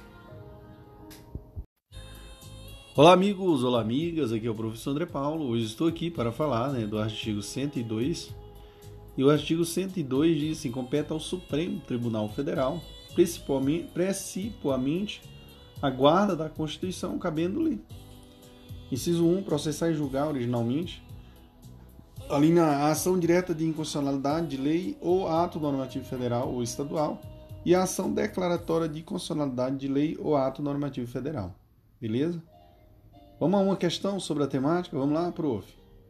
Então, no que se refere ao controle de constitucionalidade, julgo item subsequente. O Supremo Tribunal Federal possui competência para apreciar ação direta de inconstitucionalidade, de inconstitucionalidade contra a lei do Distrito Federal, fruto do exercício da competência legislativa municipal? Bom, a questão está errada porque a competência do Supremo Tribunal Federal em relação ao controle de constitucionalidade alcança as leis e atos normativos federais e estaduais. Então, veja o que, que diz aqui a, o artigo 102. Compete ao Supremo Tribunal Federal principalmente a guarda da Constituição, cabendo-lhe, inciso 1, processar e julgar, originalmente, linha A, ação direta de inconstitucionalidade de lei ou ato normativo federal ou estadual e a ação declaratória de inconstitucionalidade de lei ou ato normativo federal. Então, no caso do Distrito Federal, que exerce tanto competências estaduais quanto municipais, não é cabível a realização de controle de constitucionalidade em razão de normas municipais. Nesse sentido, inclusive, é o entendimento simulado né, do STF. A súmula 4642 não cabe ação direta de inconstitucionalidade de lei do Distrito Federal derivada da sua competência legislativa municipal.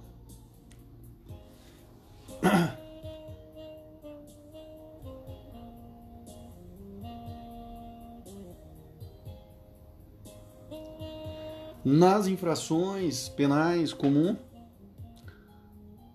o presidente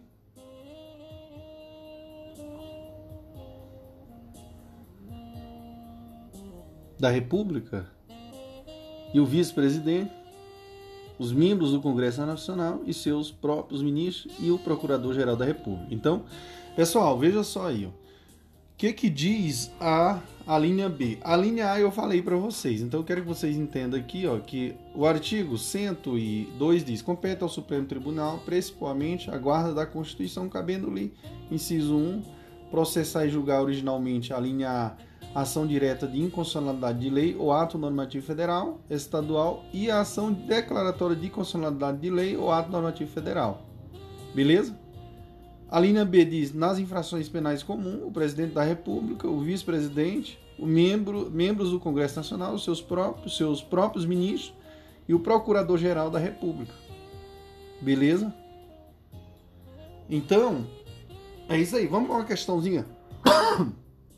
que diz assim, ó, o, acerca do poder judiciário e das funções essenciais à justiça, julgo item que se segue. Compete ao Supremo Tribunal Federal processar e julgar o presidente da República por infrações penais comuns. Certo? Nas infrações penais comuns, o presidente da República é processado e julgado pelo Senado, não, pelo o STF, aliás penais ó, comum, processado pelo STF. Então, o que, que diz o artigo 102? Compete ao Supremo Tribunal Federal, principalmente, a guarda da Constituição, cabendo-lhe processar e julgar quem, originalmente, a linha B, as infrações penais comum, o presidente da República, o vice-presidente da República, os membros do Congresso Nacional, seus próprios membros e o Procurador-Geral da República. A linha C, nas infrações penais comum e nos crimes de responsabilidade, os ministros de Estado e os ministros de quem, pessoal? E, o, não, e os comandantes da Marinha, do Exército e da Aeronáutica, ressalvado o disposto no artigo 152, é, inciso 1, os membros dos tribunais superiores e dos tribunais de contas da União e os chefes de missão diplomática de caráter permanente. Beleza, senhor? Desculpa. Bom, aqui nós vamos ter aqui uma questãozinha sobre a temática também que diz assim, ó. Terceira questão diz: No que concerne aos órgãos do Poder Judiciário e às funções essenciais à Justiça, julgo o seguinte item: processamento e o julgamento de membros do Tribunal de Contas da União que vier a praticar crime de homicídio doloso serão realizado, realizados pelo STF. Crime de homicídio doloso insere-se na definição de crime penal comum. Logo, Competência para julgamento, caso o crime tenha sido cometido por membro do TCU, será do STF. Beleza? Então, vamos aqui só analisar aqui o que, que diz aqui o artigo 102. Compete ao Supremo Tribunal Federal, principalmente a guarda da Constituição, cabendo-lhe, inciso 1, processar e julgar originalmente quem? A linha C, nas infrações penais comuns e nos crimes de responsabilidade, os membros de estados e os comandantes da Marinha, do, do, Exército e da Aeronáutica, ressalvados os dispostos no artigo 52, inciso 1, os membros dos tribunais é, os membros dos tribunais superiores e os, e os do Tribunal de Contas da União e os chefes de missão diplomática de caráter permanente. Então fica ligado. Meus queridos, a linha D diz assim: habeas corpus, o cabo supremo, viu pessoal? Habeas corpus, sendo paciente qualquer das pessoas referidas nas alíneas anteriores, o, o mandado de segurança e o habeas data contra atos do presidente da República, das mesas da Câmara dos Deputados e do Senado Federal, do Tribunal de Conta, de Contas da União, do, do Procurador-Geral da República e do próprio Supremo Tribunal Federal. Beleza, beleza. Então aqui vamos aqui. Próxima diz assim, ó. Servidor público federal residente, próxima questão aí, ó. Servidor público federal residente domiciliado no estado do Pará impetrou mandato de segurança para tutelar seu direito líquido e certo, violado por ato ilícito praticado pelo Tribunal de Contas da União. Nessa situação hipotética, a competência originária para julgamento do mandato de segurança será do STF, senhores.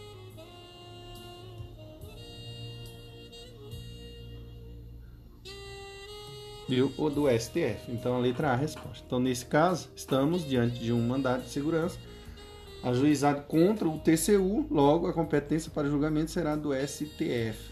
Vamos só ver aqui o que, que diz aqui o, o artigo 120, 102, que diz que compete ao Supremo Tribunal Federal, principalmente a guarda da Constituição, cabendo-lhe processar, inciso 1, processar e julgar originalmente quem? Linha D. O habeas corpus, sendo é, paciente qualquer das pessoas referidas nas alíneas anteriores, o mandado de segurança, e o habeas data contra atos do presidente da República, das, me das mesas da Câmara dos Deputados e do Senado Federal, do Tribunal de Contas da União, Procurador-Geral da República e do próprio Supremo Tribunal Federal.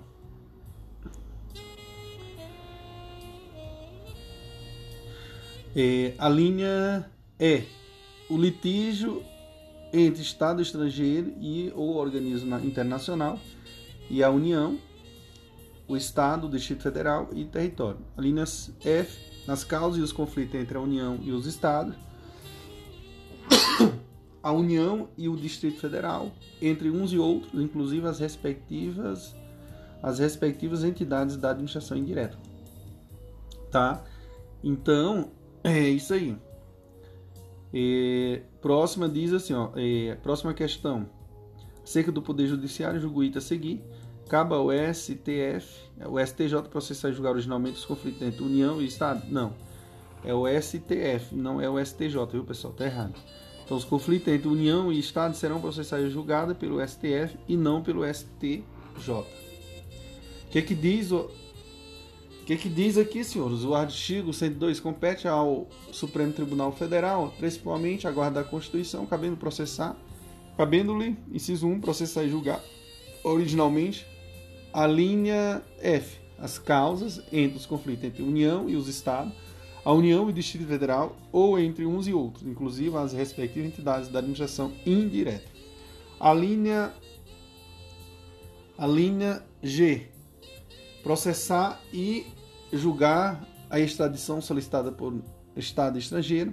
A linha I, habeas corpus quando o coautor for o Tribunal Superior ou quando o coautor ou paciente for autoridade ou funcionário cujos atos estejam sujeitos diretamente à jurisdição do Supremo Tribunal Federal ou se trate de crime sujeito à mesma jurisdição em uma única instância. A linha J.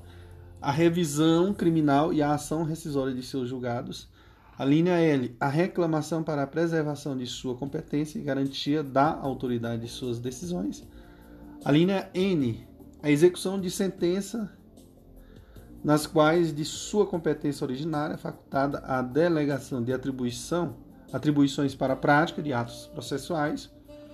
A linha N, a ação, a ação em que todos os membros da magistratura sejam direto ou indiretamente interessados e aquela em que mais da metade dos membros do tribunal de origem estejam impedidos ou seja direto ou indiretamente interessados. A linha O. Os conflitos de competência entre o Superior Tribunal de Justiça e quaisquer tribunais, entre tribunais superiores, ou entre estes e qualquer outro tribunal. A linha P. Pedido de medida cautelar das ações diretas de inconstitucionalidade. A linha Q. O mandato de injunção. O mandado de injunção, quando a elaboração da norma regulamentadora for atribuição do Presidente da República, do Congresso Nacional, da Câmara dos Deputados, do Senado Federal, das mesas de uma de uma dessas casas legislativas, do Tribunal de Contas da União, de um dos tribunais superiores ou do tribunal ou do próprio Supremo Tribunal Federal. A linha R. As ações contra o Conselho Nacional de Justiça e contra o Conselho Nacional do, do Ministério Público. Beleza? Meus queridos, vamos responder aqui uma questãozinha aqui, vamos lá. Prof, sexta questão diz: ainda à luz da Constituição Federal de 88, julgo item subsequente. Compete ao Supremo Tribunal Federal Superior Tribunal de Justiça o julgamento de ações contra o Conselho Nacional de Justiça. E aí, pessoal? Supre... Superior Tribunal de Justiça não, é o STF. Então tá errada a questão, porque as ações contra o Conselho Nacional de Justiça serão processadas e julgadas pelo STF e não pelo STJ. Artigo 102. Compete ao Supremo Tribunal Federal, principalmente a guarda da Constituição, cabendo-lhe, inciso 1, processar e julgar originalmente a linha R. As ações contra o Conselho Nacional de Justiça e contra o Conselho Nacional do Ministério Público. Beleza, beleza, prof. Meus queridos e queridas, é isso daí. No próximo iremos falar né, do inciso, o inciso 2. Então, concluímos o inciso 1 um e a linha. E agora iremos, no, no áudio posterior, iremos falar do inciso 2 do artigo 102 da Constituição Federal. Show, papai, vamos que vamos. Viva o grande professor André Paulo. Olá, amigos, olá, amigas. Aqui é o professor André Paulo. Hoje estou aqui para é, falar sobre é, o artigo 102 e mais precisamente do inciso 2, tá? Então, compete ao Supremo Tribunal Federal principalmente a guarda da Constituição, cabendo-lhe o inciso 2 de julgar em recurso ordinário a linha habeas corpus, o mandado de segurança, habeas data e o mandado de injunção né, decididos em única instância pelos tribunais superiores, se denegatória a decisão. Então vamos a uma questão sobre a temática que diz assim: com base no disposto da Constituição Federal, julgo item subsequente, né? Então cumpre ao STF julgar o recurso ordinário de é, habeas corpus decidido em única instância pelos tribunais superior eleitoral Tá, errado, tá certíssimo, senhores. Em caso de habeas corpus, decidido em única instância pelo Tribunal Superior Eleitoral, o eventual recurso ordinário será decidido pelo STF, nos termos da Constituição Federal. Tá? Então, o artigo 102 diz: compete ao Supremo Tribunal Federal, principalmente a guarda da Constituição, cabendo-lhe, inciso 2, julgar em recurso ordinário, a linha A, habeas corpus, mandado de segurança, habeas data e mandado de injunção decidido em única instância pelos tribunais superiores, se denegatória a decisão. Beleza? Então aqui no caso aqui nós vamos ter a linha B, que diz também, ó, a linha B, eu falei, julgar em recurso ordinário, né? O inciso 2 diz o quê? Só voltando aqui, só para a gente ficar bem situado. Artigo 102 diz: compete ao Supremo Tribunal Federal, principalmente a guarda da Constituição, cabendo-lhe Inciso 2. Julgar em recurso ordinário. A linha A, recurso.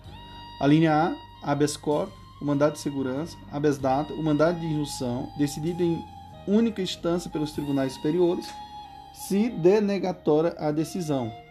A linha B, o crime político. Tá? O crime político. Também, né, senhor? A linha B, crime político também. Isso quer dizer que em grau de recursos ordinário, julgar em grau de recurso ordinário. Então o STF, ele também ele cabe ele julgar em o crime político também.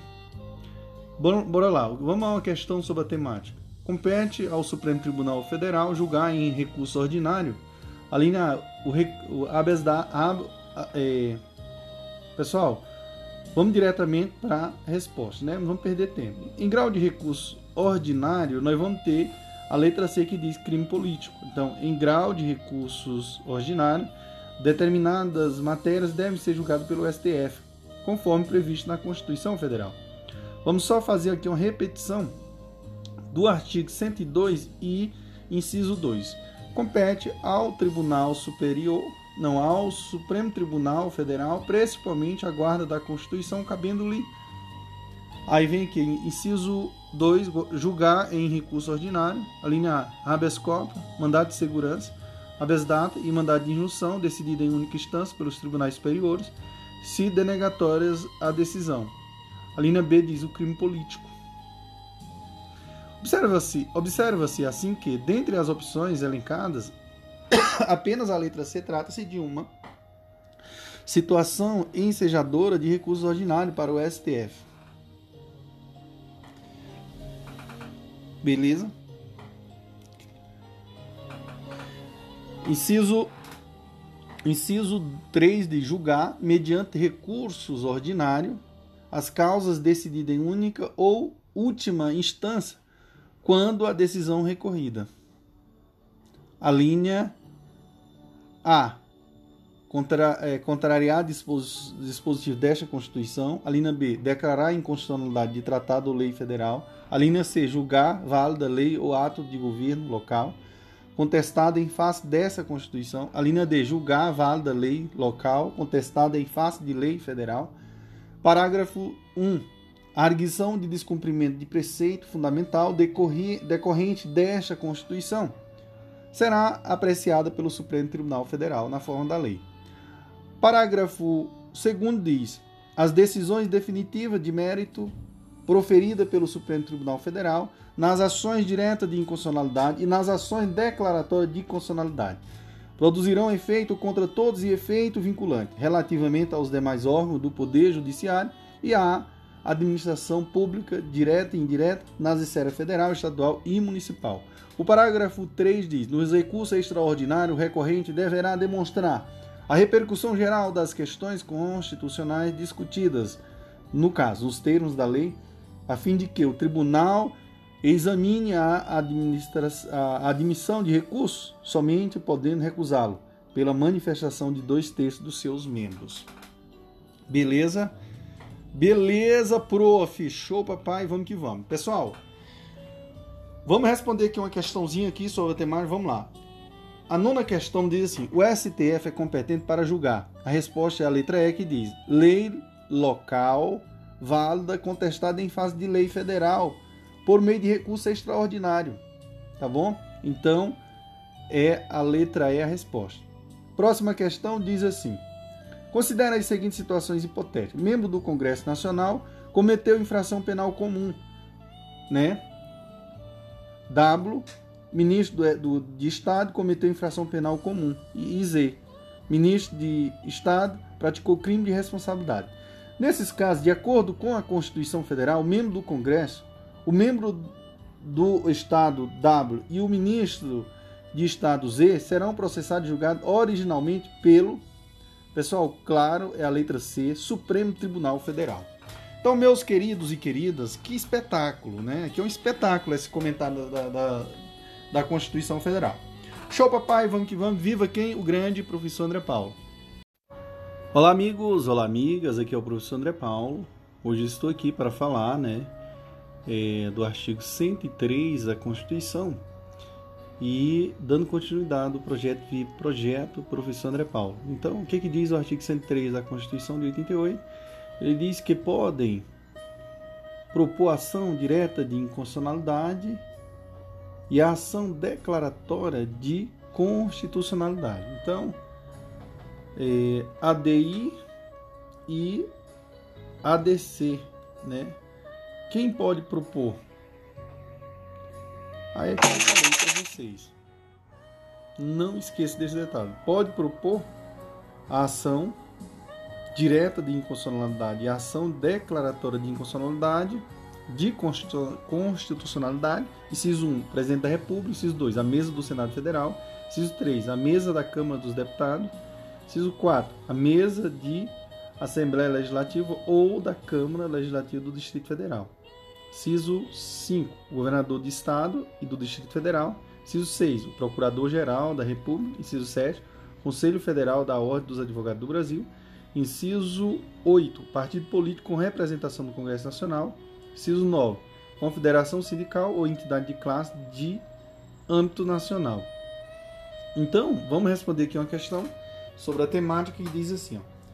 É, de acordo com a Constituição Federal de 88, tem legitimidade ativa para propor originalmente ação direta de inconstitucionalidade e ação declaratória de constitucionalidade.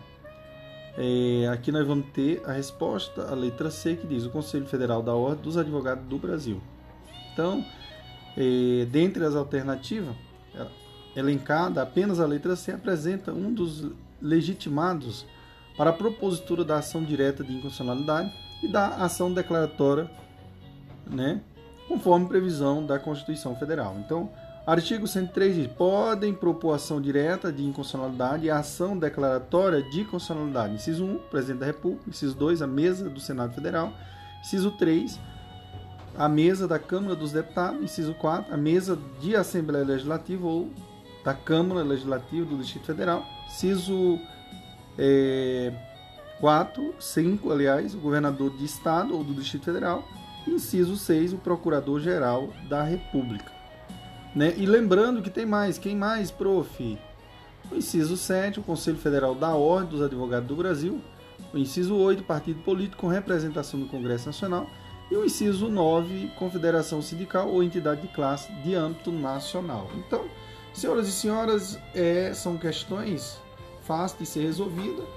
Né? E o comentário também é um bom que enriquece o nosso conteúdo. Então, o parágrafo 1 desse artigo diz: Procurador-Geral da República deverá ser previamente ouvido nas ações de inconstitucionalidade e em todos os processos de competência do Supremo Tribunal Federal. Tá? Então, parágrafo primeiro é isso. É, vamos responder uma questão aqui sobre a temática que diz assim: a segunda questão diz, de acordo com a Constituição Federal, o Procurador-Geral da República deverá ser previamente ouvido nas ações. Vamos lá, meus queridos. A resposta é a letra E que diz de inconstitucionalidade em todos os processos de competência do Supremo Tribunal Federal. Então, a letra E, de acordo com o parágrafo 1 de, é, do artigo 103 da Constituição Federal, Procurador-Geral da República deverá ser previamente ouvido nas ações de inconstitucionalidade e em todos os processos de competência do Supremo Tribunal Federal.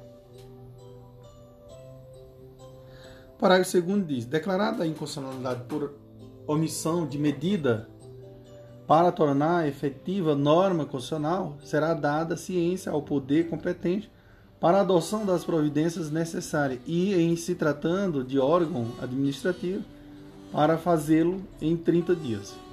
Então vamos lá, parágrafo 2 diz: declarada a inconstitucionalidade por omissão de medida para tornar efetiva norma constitucional, será dada ciência ao poder competente para a adoção de providências necessárias e, em se tratando de órgão administrativo, para fazê-lo em 30 dias. Parágrafo 3 diz: quando o Supremo Tribunal Federal apreciar a inconstitucionalidade, em tese, de norma legal ou ato normativo, citará previamente a Advocacia Geral da União, que defenderá o ato ou texto impugnado.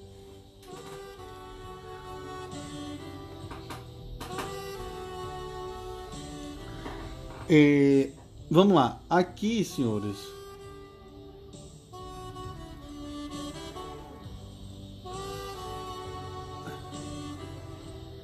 Terceiro, é, é, segunda, a terceira questão diz assim: a respeito do controle de consulado do Brasil e das competências do Supremo Tribunal Federal, julgo, julgo o seguinte item. Se o Supremo Tribunal Federal for provocado para apreciar a inconstitucionalidade de norma legal, o Procurador-Geral da República terá de ser previamente citado para defender o ato ou texto impugnado errado. Nesse caso, a defesa será feita pela Advocacia Geral da União e não pelo Procurador-Geral da República. Então, o que, que diz o artigo 103, parágrafo 3 quando o Supremo Tribunal Federal apreciar a inconstitucionalidade, em tese, de norma legal ou ato normativo, citará previamente o advogado-geral da União e defenderá o ato ou texto impugnado, viu?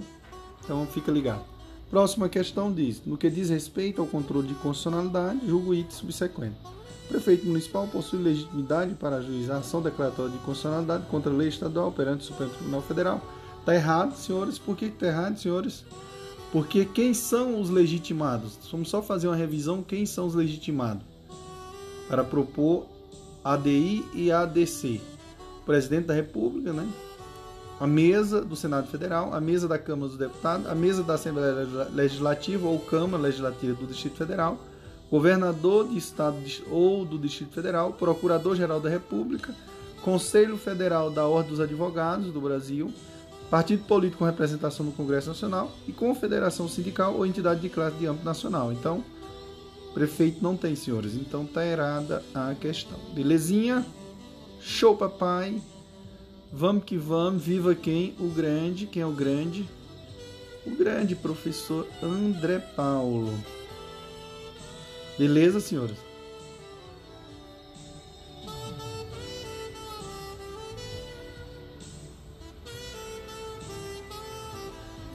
Vamos responder mais uma questão para finalizar? Vamos. Ó, tem uma questão aqui que diz assim: ó, são poderes da União independente e harmônica entre si, o legislativo, executivo e judiciário. Essas independências, todavia, não é absoluto, porque há institutos de ingerências multa, como é o caso das medidas provisórias editadas pelo Poder Executivo, do controle né, orçamentária realizada pelo Poder Legislativo e da apreciação de ações diretas de inconstitucionalidade por omissão, dentre outras pelo Poder Judiciário. Então, a respeito desse assunto, julgo item subsequente. Controle da o controle da inconstitucionalidade por omissão pode ocorrer por meio de mandato de injunção ou da ação direta de inconstitucionalidade por omissão, qual pode ser proposta, proposta por ministério, pelo Ministério Público Estadual, que é constitucionalmente um dos legislativos. Tá errado, né, senhores? Erradíssimo. Já falei quem são os legitimados, então show papai, vamos que vamos, vivo prof. André Paulo. No próximo iremos ao artigo 103A. Show.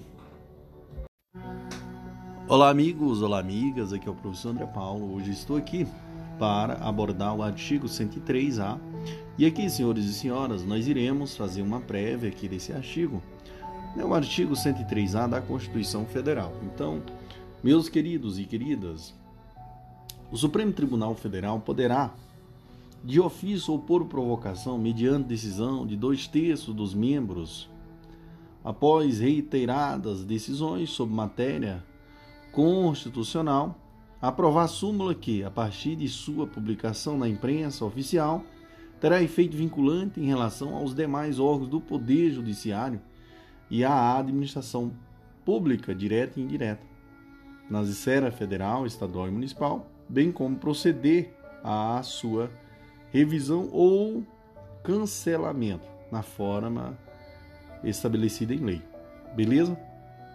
Vamos a uma questão sobre a temática. Então, primeira questão diz assim que a súmula vinculante aprovada pelo STF, publicada na imprensa oficial, produz efeito vinculante em relação a quê, pessoal? Claro, aqui a resposta é a letra D, que diz aos órgãos da administração pública direta e indireta em todas as esferas né, federativas. Então, é, a D se enquadra ao que nós comentamos. Então, o que, que diz a súmula vinculante? O que, que diz, o que, que preconiza esse artigo? Bom, a súmula vinculante produzirá efeito vinculante de acordo com a Constituição Federal em relação aos demais órgãos do Poder Judiciário e à administração por direta e indireta de todos os entes federativos. Né, pessoal? Só fazendo aí uma observação de todos os entes federativos. Beleza? Então vamos lá só fazer aqui uma repetição desse artigo.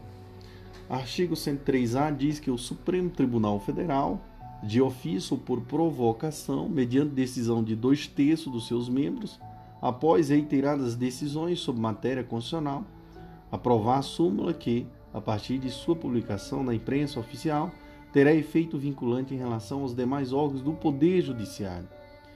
E à administração por direta e indireta, nas esferas federal, estadual e municipal, bem como proceder à sua revisão ou cancelamento na forma estabelecida em lei. Beleza? Então aqui eu começo também dizendo a todos vocês que o parágrafo primeiro desse artigo diz que a súmula terá por objetivo a validade, a interpretação e a eficácia de normas determinadas acerca das quais haja controvérsia atual entre órgãos judiciários ou entre esses e a administração pública que acarrete graves insegurança jurídica e relevante multi, multiplicação de processos sobre questões idênticas. O parágrafo 2 diz: sem prejuízo do que vier a ser estabelecido em lei, a aprovação, revisão e cancelamento de súmula poderá ser provocada por aqueles que pode propor ação direta de inconstitucionalidade. Beleza?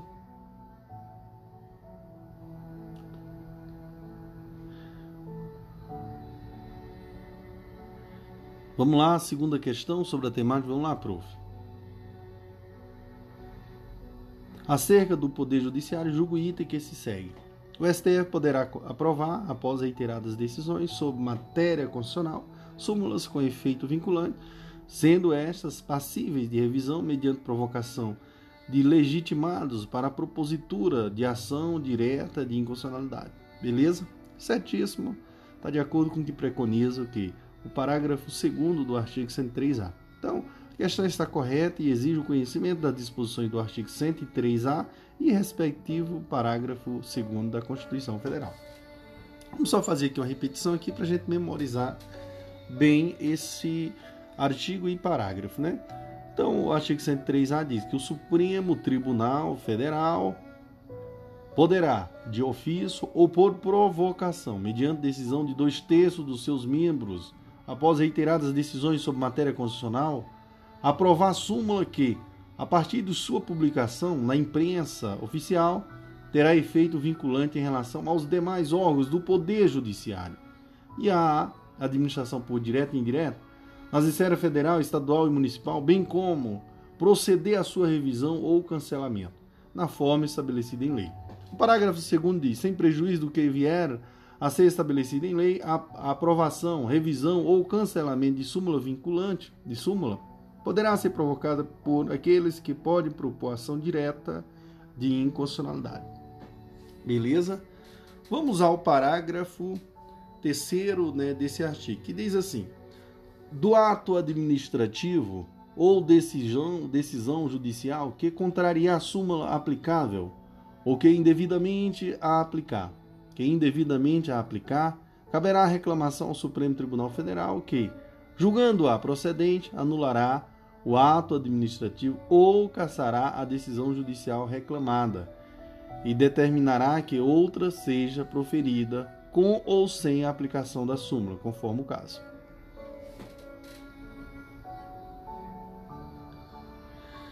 Aqui nós iremos ter é, a próxima questão que diz assim: para a publicação de nova súmula vinculante na imprensa oficial, o, respectivo texto deve ser aprovado. Letra C.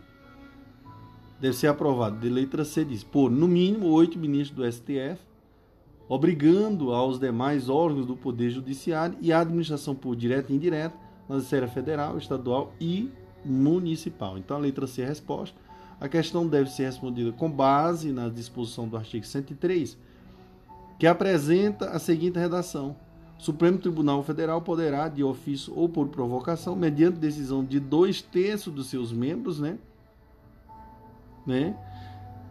A partir de sua, ó, após reiteradas decisões sobre matéria constitucional, aprovar a súmula, que, a partir de sua publicação na imprensa oficial, terá efetivo efeito vinculante em relação aos demais órgãos do Poder Judiciário e administração por direto e indireto, na esfera federal, estadual e municipal, bem como proceder à sua revisão ou cancelamento na forma estabelecida em lei.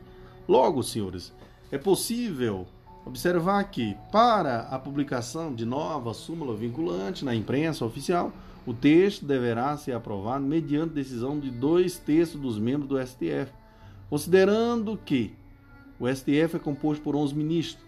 O coro de dois terços será observado com a votação de pelo menos oito ministros. Após a aprovação, a súmula terá efeito vinculante em relação aos demais órgãos do Poder Judiciário e a administração pública, direta e indireta, na esfera federal, estadual e municipal. Então, ó, dois terços será observado aqui com a votação de pelo menos oito ministros, né? Próxima questão diz assim: João e Maria são integrantes de uma quadrilha que, mediante o recebimento de propina e com a participação de agentes penitenciários, confecciona, confeccionava falsos alvarás judiciais de soltura. Após a instauração do inquérito policial, foi determinada a prisão temporária de ambos. Na decisão, apesar da proibição de uso arbitrário de algemas, editada por súmula vinculante do STF. A autoridade policial, ao cumprir os mandatos de prisão temporária, fez uso de algemas sem qualquer justificativa, portanto, de maneira abusiva e arbitrária. Nessa situação hipotética, de acordo com as disposições constitucionais acerca das súmulas vinculantes, o ato da autoridade policial poderá ser questionado junto ao Supremo Tribunal Federal mediante a propositura de reclamação. Então a letra A a resposta. Próxima questão diz assim, ó, considerando o teor da súmula vinculante número 37 do Supremo Tribunal Federal, publicada em 24 de 10 de 2014. Vamos lá. É, não cabe ao Poder Judiciário, que não tem função legislativa, aumentar vencimento de servidores públicos sob o fundamento de isonomia. Diante disso, à luz do que dispõe a Constituição Federal relativamente às súmulas vinculantes, Eventual decisão judicial de primeira instância que aumentasse vencimento do servidor público, sob o fundamento de isonomia, poderia ser objeto perante o Supremo Tribunal Federal de que, pessoal? De reclamação, senhores. Então lembre desse detalhe, de reclamação.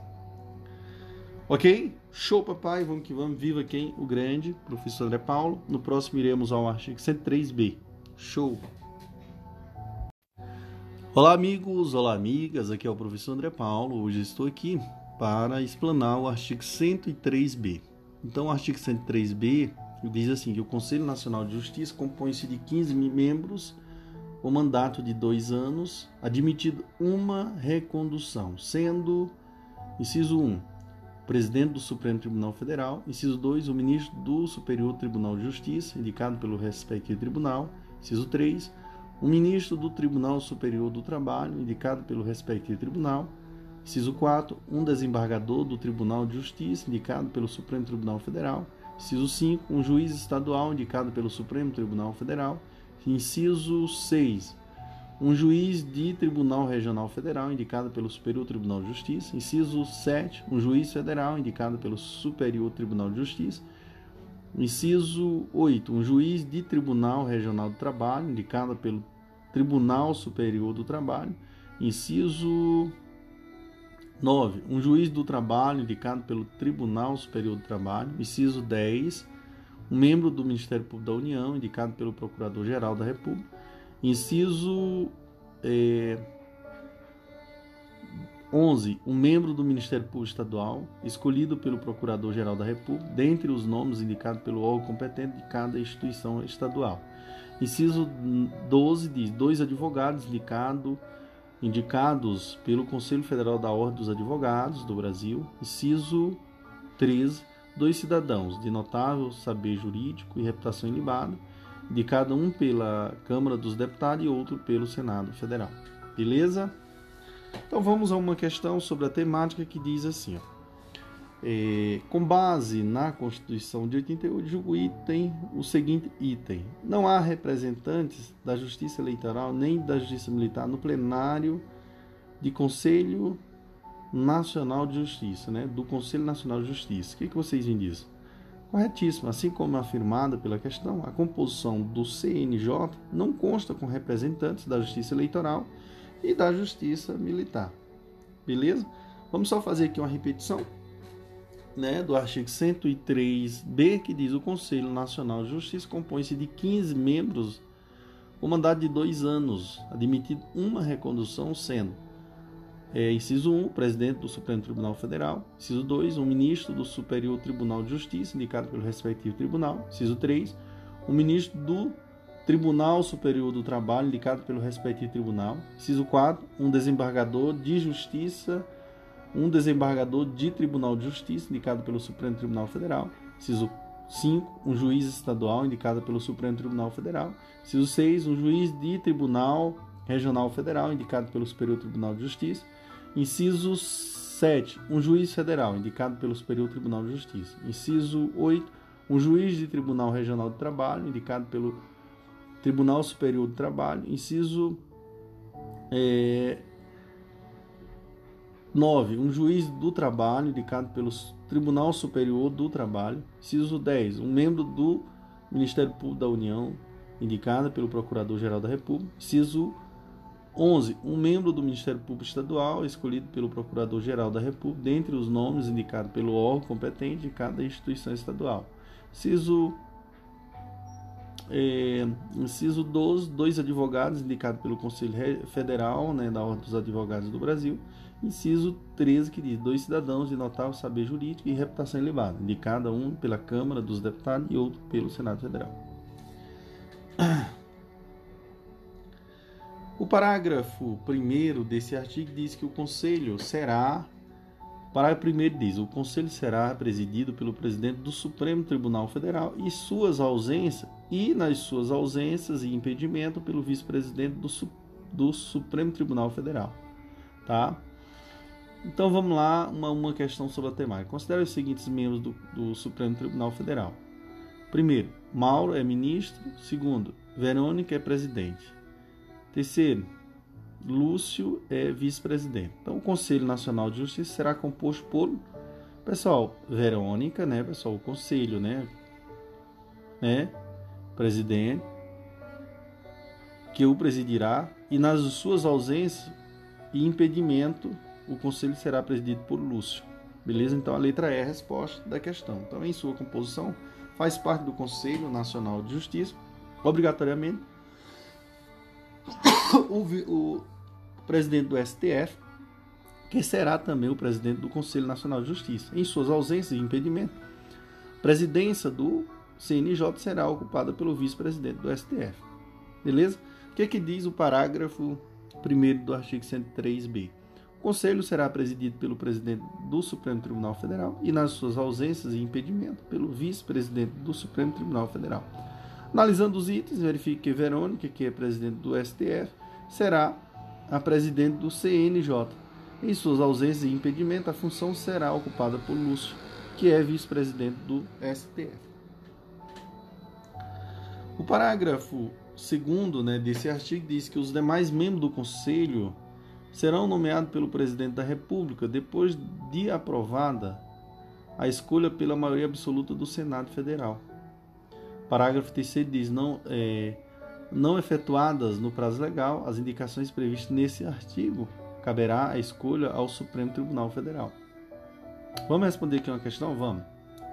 No que tange ao Conselho Nacional de Justiça, ao Ministério Público e ao Conselho Nacional do Ministério Público, julgo o item subsequente. Então, Vamos lá. Se as indicações de membros para compor o CNJ não forem é, feitas no prazo legal pelos seus respectivos órgãos, a escolha caberá ao presidente da República.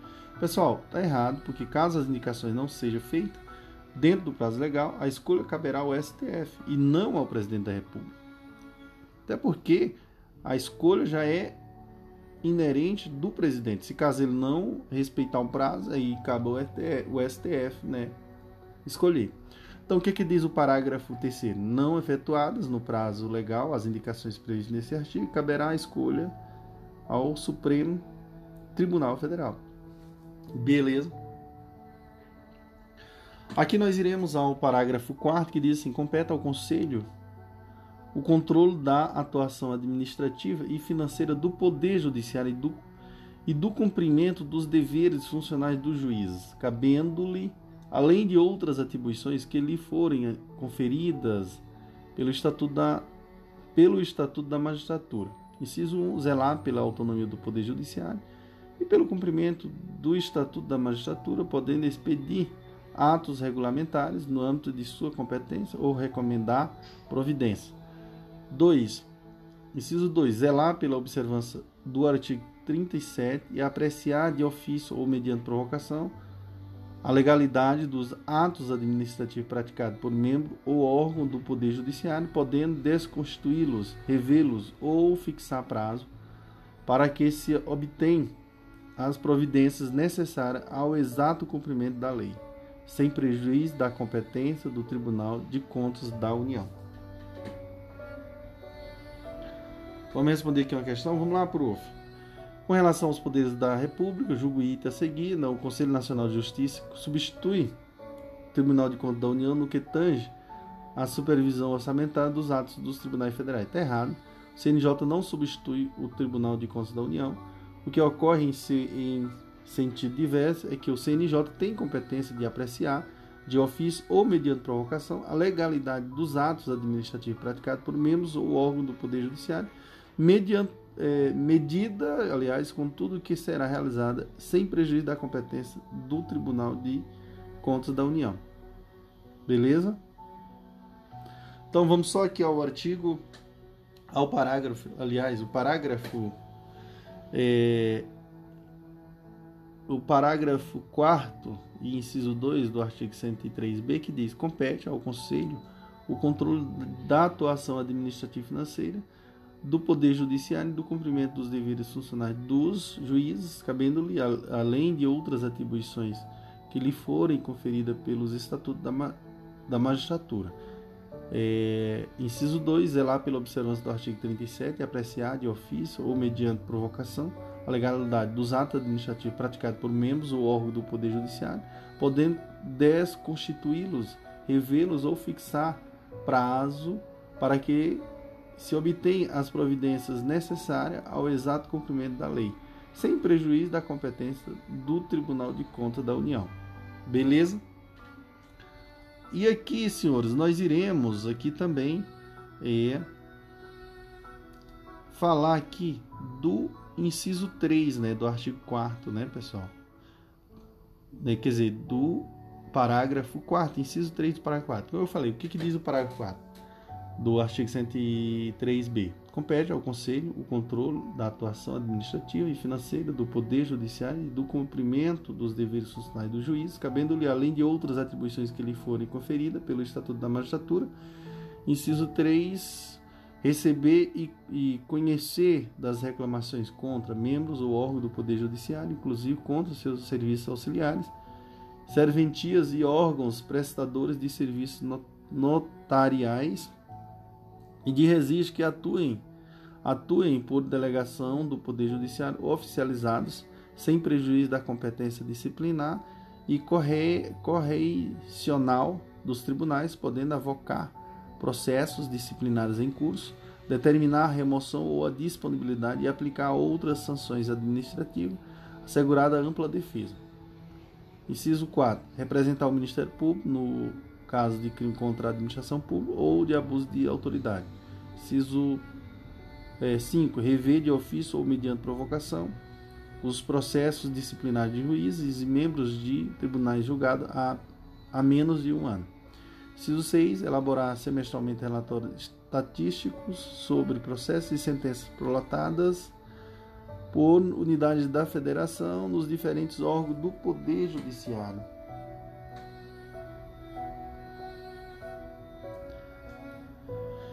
Inciso 7. Elaborar relatório anual propondo as providências que julgar necessárias sobre a situação do Poder Judiciário no país e as atividades do Conselho, o qual deve integrar mensagem do deve integrar mensagem do presidente do Supremo Tribunal Federal a ser remetida ao Congresso Nacional por ocasião da abertura da sessão legislativa. Beleza? Show, papai, vamos que vamos. No próximo iremos dar continuidade, né, o artigo 112, 103b, tá? E finalizamos o parágrafo quarto incisos. Depois nós adentramos no parágrafo quinto e demais. Show, papai. Olá, amigos, olá, amigas. Aqui é o professor André Paulo, né? Meus queridos e queridas, hoje nós iremos adentrar no parágrafo quinto, né, do é, do artigo 103b, que diz assim: o parágrafo 5 diz assim, que o ministro do Superior Tribunal de Justiça exercerá a função de, de ministro corregedor e ficará excluído né, da distribuição de processo no tribunal, competindo-lhe, além das, das atribuições que lhe forem conferidas pelo Estatuto da Magistratura, as seguintes. Inciso 1. Receber as reclamações e denúncias de qualquer interessado relativas aos magistrados e aos serviços, e aos serviços judiciários. Inciso 3. Exercer funções executivas do Conselho de inspeção e de correção geral. Inciso, aliás, inciso 2. Exercer funções executivas do Conselho de inspeção e de correição geral. Inciso 3. Requisitar e designar magistrados, né, delegando-lhes atribuições e requisitar servidores de juízes ou tribunais, incluindo inclusive os, nos estados, Distrito Federal e território. O parágrafo 6 diz assim: junto ao Conselho oficiarão o Procurador Geral da República e o presidente do Conselho Federal da Ordem dos, dos Advogados do Brasil. Parágrafo 7. A União, inclusive o Distrito Federal e nos territórios, criará ouvidoria de justiça competentes para receber reclamações e denúncias de qualquer interessado contra membros ou órgão do Poder Judiciário ou contra seus respectivos auxiliares, representando diretamente ou ao Conselho Nacional de Justiça. Aqui nós temos uma questão que fala assim: Com relação ao Conselho Nacional de Justiça, julgo item. O ministro corregedor do CNJ deve ser necessariamente o ministro do STJ? Certíssimo. Certíssimo. Então, o ministro corregedor do, do, do CNJ deverá obrigatoriamente ser aquilo oriundo do Superior Tribunal de Justiça. O que, é que diz o, o parágrafo 5 O ministro do Superior Tribunal de Justiça exercerá a função de ministro corregedor, né?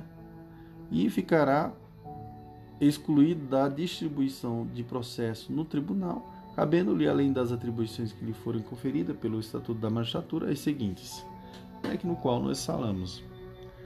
Vamos responder aqui mais uma questão que diz assim, ó. É, considera a seguinte situação hipotética Margarida é presidente do Supremo Tribunal Federal. Jona é vice-presidente do, Superior Tribunal Federal.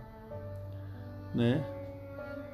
Do Supremo Tribunal Federal, aliás. Carla é presidente do Superior Tribunal de Justiça. Camila é vice-presidente do Superior Tribunal de Justiça. E Carlos é membro do Ministério Público da União. Então, de acordo com a Constituição Federal, o Conselho Nacional de Justiça é presidido por quem? Pessoal, claro, vamos lembrar por Margarida e, suas ausen e nas suas ausências, né? E impedimento por Joana. Estão lembrados? Porque Margarida é presidente do Supremo Tribunal Federal. Beleza? Então lembre disso daí. Ok, senhores? E, e Joana é vice-presidente do Supremo Tribunal Federal. Então, questões simples, mas assim, vamos à luta, vamos à guerra. E, próxima questão de julgo, próximo item relativo à organização dos poderes. Então, o Conselho Nacional de Justiça é órgão que exerce o controle da atuação administrativa, financeira e jurisdicional no âmbito de todo o poder judiciário. E aí, pessoal? Tá errado, né, pessoal? Não existe isso aí. Já falamos sobre isso aí. E é isso aí. No próximo, eh, no próximo áudio, nós iremos falar né, do Superior Tribunal de Justiça, beleza? Show papai, vamos que vamos, viva o prof. André Paulo. Olá amigos, olá amigas, aqui é o professor André Paulo. Hoje nós iremos ao item 7.3, pessoal, e aqui nós iremos falar né, do Superior Tribunal de Justiça, mais precisamente o artigo 104 da Constituição, que diz assim: o Superior Tribunal de Justiça compõe-se de no mínimo 33 ministros no mínimo, viu, pessoal? No mínimo 33 ministros. Tá? Parágrafo único diz que os membros, os ministros do Superior Tribunal de Justiça serão nomeados pelo presidente da República, dentre brasileiros com mais de 35 e menos de 65 anos, de notável saber jurídico e reputação ilibada, depois de aprovada a escolha pela maioria absoluta do Senado Federal, sendo Inciso 1, um terço dentro de juízos dos tribunais regionais, federais, e um terço dentro de desembargadores dos tribunais de justiça, indicada, indicados em lista TRIPS, elaborada pelo próprio tribunal. Inciso 2, um terço em partes iguais dentre advogados e membros do Ministério Público Federal, Estadual e do Distrito Federal e territórios, alternadamente indicados na forma do artigo 84, é, 94. Primeira questão sobre a temática diz assim, no que concerne ao Poder Judiciário e seus órgãos, julgo e itens subsequentes. Os ministros do, do STJ são escolhidos pelo Presidente da República entre candidatos indicados em lista sextupla, não, é lista o que, pessoal? Tripsa, né? tá errado porque não é desse jeito aí. Beleza? Vamos só lembrar que a composição do STF, aliás, do STJ, está previsto no artigo 104 da Constituição Federal, da seguinte redação: Superior Tribunal de Justiça compõe-se de no mínimo 33 ministros. Parágrafo único diz: os ministros do Superior Tribunal de Justiça serão nomeados pelo presidente da República, dentre brasileiros com mais de 35 anos e menos de 65 anos, de notável saber jurídico e reputação ilibada, depois de aprovada a escolha pela maioria absoluta do Senado Federal, sendo, inciso 1, um terço dentro de juízes dos tribunais regionais e federais e um terço dentro de desembargadores dos tribunais de justiça indicada em lista tríplice, ó, tríplice, elaborada pelo próprio tribunal. Inciso 2 diz: um terço em, iguais, em partes iguais, dentre advogados e membros do Ministério Público Federal, Estadual e do Distrito Federal e território, alternadamente indicada na forma do artigo 100, do artigo 94. Beleza? Vamos a uma questão sobre a temática que diz assim: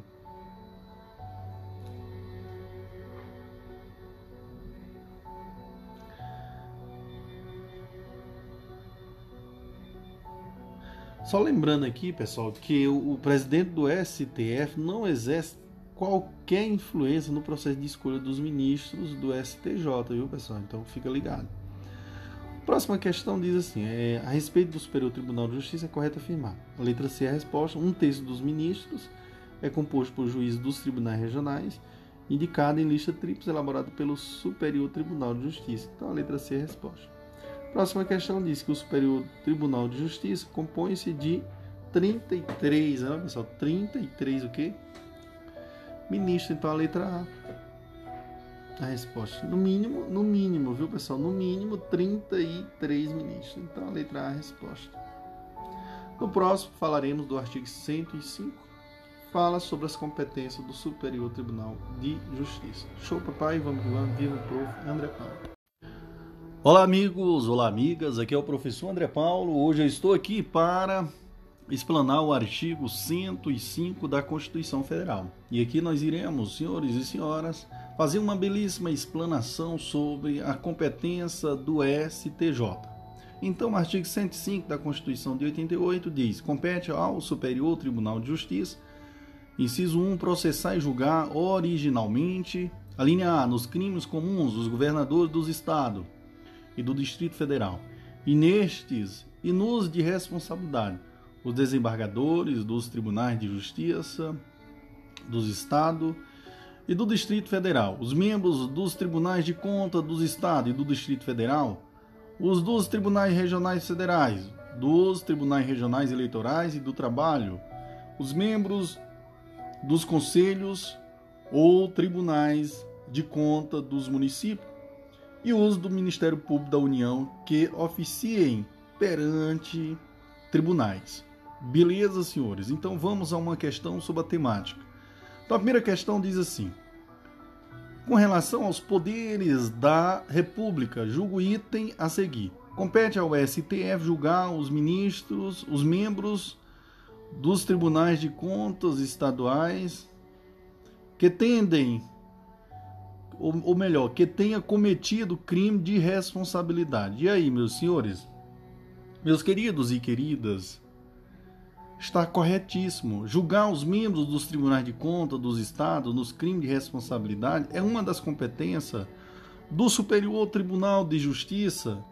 E aqui eu adentro mais ainda no artigo 105 que diz: compete ao Superior Tribunal de Justiça, inciso 1 processar e julgar originariamente, originariamente, a linha A, nos crimes comuns, os governadores dos estados, do Distrito Federal, né, e do Distrito Federal, e neste e nos de responsabilidade, os desembargadores dos tribunais de justiça dos estados e do Distrito Federal, os membros dos tribunais de conta dos estados e do Distrito Federal os dos tribunais regionais e federais, dos tribunais regionais eleitorais e do trabalho, os membros dos conselhos ou tribunais de contas dos municípios e os do mini, dos ministérios e os do Ministério Público da União que oficiem perante tribunais. Então, a linha B diz ainda, senhores, o que, que diz a linha B? Ó, lembrando que o inciso 1 diz processar e julgar originalmente, falei da linha A, e a linha B diz: os mandados de segurança e o habeas data contra ato do ministro de Estado, dos comandantes da Marinha, do Exército e da Aeronáutica ou do próprio tribunal. Iremos aqui à segunda questão sobre a temática, que diz assim: Pessoa jurídica referida em depoimento prestado no âmbito de processo administrativo que tramita em determinado ministério da administração federal, que tem por objeto a apuração de irregularidade em execução contratual. Pretende obter acesso aos autos para extração de cópia. Na hipótese de lhe ser negado administrativamente o requerimento, o ato do ministro de Estado respectivo poderá a interessada, em tese, valer-se judicialmente de. Pessoal, a letra D é a resposta de mandado de segurança, né, de competência originária do Superior Tribunal de Justiça. Então, na situação apresentada, o remédio que deverá ser utilizado é mandado de segurança. Estamos, como estamos diante de um ato praticado por um ministro de Estado, a competência para julgar o mandado de segurança será do S do STJ. Então compete ao Superior Tribunal de Justiça, inciso 1, processar e julgar originariamente a linha B, os mandados de segurança e os habeas data contra ato de ministro de Estado, dos comandantes da Marinha, do Exército e da Aeronáutica ou do próprio tribunal. Então, pessoal, muito bom essa questão. Espero em poder agregar na vida de vocês. A próxima, a linha C diz: Bora lá, senhores, o que, que diz o, o artigo? O artigo 105 compete ao STJ. Aí, inciso 1, processar e julgar originariamente. A linha C, os, os, habeas, da, os habeas corpus, né? Os habeas corpus, quando o coautor ou paciente for qualquer das pessoas mencionadas na linha A, ou quando o coautor for tribunal sujeito à sua jurisdição, ministro de Estado ou comandante da Marinha, do Exército ou da Aeronáutica, ressalvada a competência da Justiça Eleitoral. Aqui nós iremos é a terceira questão que diz assim, ó. Pedro, juiz do trabalho, substituto de determinado tribunal regional do trabalho, responde a processo criminal pela prática de delito funcional. Então, nessa situação hipotética, o processamento e o julgamento do habeas corpus, do habeas corpus impetrado em favor de Pedro com vista ao, tra ao trancamento da ação penal contra si, ajuizada compete ao, claro, senhores Superior Tribunal de Justiça. Então, o habeas corpus ajuizado em favor de membro do, e, do TRT deverá ser julgado pelo STJ, conforme previsão da Constituição Federal. Vamos só lembrar do artigo 105 que diz compete ao Tribunal de Justiça. Vamos lá. Inciso 1, processar e julgar originalmente a linha A nos crimes comuns, o governador dos estados e do Distrito Federal, e neste inuso de responsabilidade, os desembargadores dos tribunais de justiça dos estados e do Distrito Federal, os membros dos tribunais de conta dos estados e do Distrito Federal, os dos tribunais regionais federais, dos tribunais regionais eleitorais e do trabalho, os membros dos conselhos e tribunais de contas dos municípios e os e os, e os do Ministério Público da União que oficie perante tribunais. A, a linha C, os habeas corpus, quando o coautor for paciente, quando o coautor ou paciente for qualquer das pessoas mencionadas na linha A, ou quando o coautor for, tri, for tribunal sujeito à sua jurisdição, ministro de Estado ou comandante da Marinha, do Exército, da ou da aeronáutica, ressalvada a competência da justiça eleitoral. Beleza? Beleza, prof. A linha D diz assim ainda, senhores, que diz assim, ó, cabe quem, senhores? Né, ao STJ né, inciso 1 diz o que processar e julgar originalmente. A linha D diz os conflitos de competência entre quaisquer tribunais, ressalvado o disposto no artigo 102, inciso 1, a linha O, bem como entre tribunais juízes a ele não vinculada e entre juízes vinculados a tribunais diversos. A linha E, as revisões criminais e as ações rescisórias de, suas, de seus julgados. A linha F, a reclamação para a preservação de sua competência e garantia da autoridade de suas decisões. A linha G, os conflitos de, de atribuições entre autoridades administrativas e judiciárias da União ou entre a autoridade judiciária de um Estado e administrativa e administrativo de outro ou de, do distrito ou do distrito federal ou entre as deste e da União. A linha H diz o mandato de injunção quando a elaboração da norma regulamentadora for atribuição de órgão, entidade ou autoridade federal da administração direta e indireta, executado os casos de competência, excetuados os casos de competência do Tribunal, do Superior Tribunal Federal e dos órgãos da Justiça Militar, da Justiça Eleitoral, da Justiça do Trabalho e da Justiça Federal. A linha I diz homologação de sentença estrangeira e a concessão de exequato às cartas rogatórias. Beleza, senhores? Senhores e senhoras, eh, não esqueça que esse estudo ele é completíssimo, senhores. Beleza? Então no próximo falaremos né, do inciso 2. Então falamos do inciso 1 um e a linha, né? Inciso 1 um e a linha, né? Show papai, vamos que vamos, viva o prof. André Paulo. Olá amigos, olá amigas, aqui é o professor André Paulo. Hoje eu estou aqui para né, dar continuidade à explanação do artigo 105 né, da Constituição. E lembrando que esse artigo ele fala das competências né, do STJ. Então compete original, ó, compete ao STJ, né, ao Superior Tribunal de Justiça. Aí nós iremos aqui ao inciso 2, julgar em recurso ordinário, a linha A, os habeas corpus, os habeas corpus, decidida em única ou última instância pelos tribunais regionais, federais ou pelos tribunais dos estados, do Distrito Federal e territórios, quando a decisão for denegatória. Beleza? Quando a decisão for de denegatória. Vamos responder uma questão? Vamos lá, prof. Então aqui vamos aqui nesse nessa questão, a quarta questão sobre o conteúdo, nós iremos responder agora. Caso o Tribunal de Justiça Estadual profira decisão em última instância, denegando o habeas corpus, caberá ao interessado interpor recurso Aonde, senhor? Aonde? Recurso ordinário a ser julgado pelo STJ. Então, quando a decisão for proferida em última instância, pessoal, pela Justiça Estadual e denegar o habeas corpus, o eventual recurso interposto será o ordinário, inserindo-se na competência do STJ.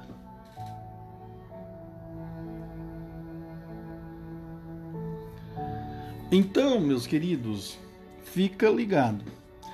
O que, é que diz o artigo 105? Compete ao Superior Tribunal de Justiça, inciso 2, julgar em recurso ordinário, a linha A, os habeas corpus, decidida em única, em única ou última instância pelos tribunais regionais, federais ou pelos tribunais dos estados, do Distrito Federal e territórios, quando a decisão for denegatória. A linha B diz: os mandatos de segurança decididos em única instância pelos tribunais regionais, federais ou pelos tribunais dos estados, do Distrito Federal e território, quando denegatória a decisão. A linha C, bora lá pessoal, a linha C, as causas em que forem partes Estado estrangeiro ou organismo internacional de um, de um lado e de outro município ou pessoa residente ou domiciliada no país. Beleza? Beleza, prof. É isso aí, meus queridos. Então, no próximo falaremos do inciso 3. Show, papai. Vamos que vamos. E é isso. Olá amigos, olá amigas, aqui é o professor André Paulo. Hoje eu estou aqui para explanar né, o, o inciso 3 né, do artigo 105. Tá lembrando que o artigo 105 da Constituição ele fala que compete ao Superior Tribunal de Justiça. Aí, inciso 3, julgar em recurso especial as causas decididas em única ou última instância pelos tribunais regionais e federais ou pelos tribunais dos estados, do Distrito Federal e territórios, quando a decisão é, recorrida, a linha A, contrariar tratado ou lei federal ou negar-lhes vigência. A linha B, julgar válido ato de governo local contestada, né? Vamos lá, senhores. Julgar válido ato do governo local contestado em face de lei federal. A linha C, de a lei federal, interpretação divergente né, daquele haja atributo outro que haja atribuído outro tribunal, tá pessoal? Só fazendo essa observação e essa correção, beleza? Então, dê a lei federal interpretação divergente daquele haja atribuído outro tribunal. O parágrafo único desse artigo ainda fala assim: funcionarão junto ao Superior Tribunal de Justiça, inciso 1, a Escola Nacional de Formação e Aperfeiçoamento de Magistrados, cabendo-lhe, dentre outras funções, regulamentar os cursos oficiais para o ingresso e promoção na carreira. A linha. É, quer dizer, inciso 2 diz: é, o Conselho. O Conselho da Justiça Federal, cabendo-lhe exercer, na forma da lei, a supervisão administrativa e orçamentária da Justiça Federal de primeiro e segundo grau, como órgão central do sistema e com poderes correicionais, cujas decisões terão caráter vinculante. Beleza? Então fica ligado. Vamos responder agora uma questão sobre a temática que diz: com relação ao poder legislativo e ao poder judiciário e ao Ministério Público, julgo item. Então, o membro do membro de Tribunal de Contas estadual que, no exercício da sua função, cometer ato previsto como crime comum deverá ser processado e julgado originalmente pelo quem? Pelo Superior Tribunal de Justiça, né? o STJ. Então tá corretíssima a questão. Próxima questão diz assim, ó, a respeito do que dispõe é, a Constituição Federal de 1988 sobre o regime jurídico da administração pública e o Poder Judiciário. Julgue o item seguinte Pessoal, aqui está aqui, ó. É competência exclusiva do STJ julgar governadores do estado por crime de responsabilidade. Pessoal, tá errado porque não é exclusivo, não é exclusividade, tá? Então, show papai, vamos que vamos. Viva quem? O prof. André Paulo. Show. Olá amigos, olá amigas, aqui é o professor André Paulo. Hoje estou aqui para dar início ao nosso podcast sobre, ou melhor, dar continuidade ao nosso podcast. Aqui nós estamos no item 7.4. Aqui nós iremos abordar dos tribunais regionais federais né, e dos juízes federais, artigo 106 né, da Constituição. Então, meus queridos e queridas, o que, que preconiza esse belíssimo artigo, prof? Então, o artigo 106 preconiza que são órgãos da Justiça Federal, os tribunais regionais federais. Né? Então, vamos lá, inciso 1, os tribunais regionais federais. Inciso 2, os juízes federais. Vamos responder uma questão, prof? Vamos lá. Primeira questão é uma questão de completa, viu, pessoal? Para você completar né, o espaço. Então, é constituído pelos tribunais regionais federais e os juízes federais.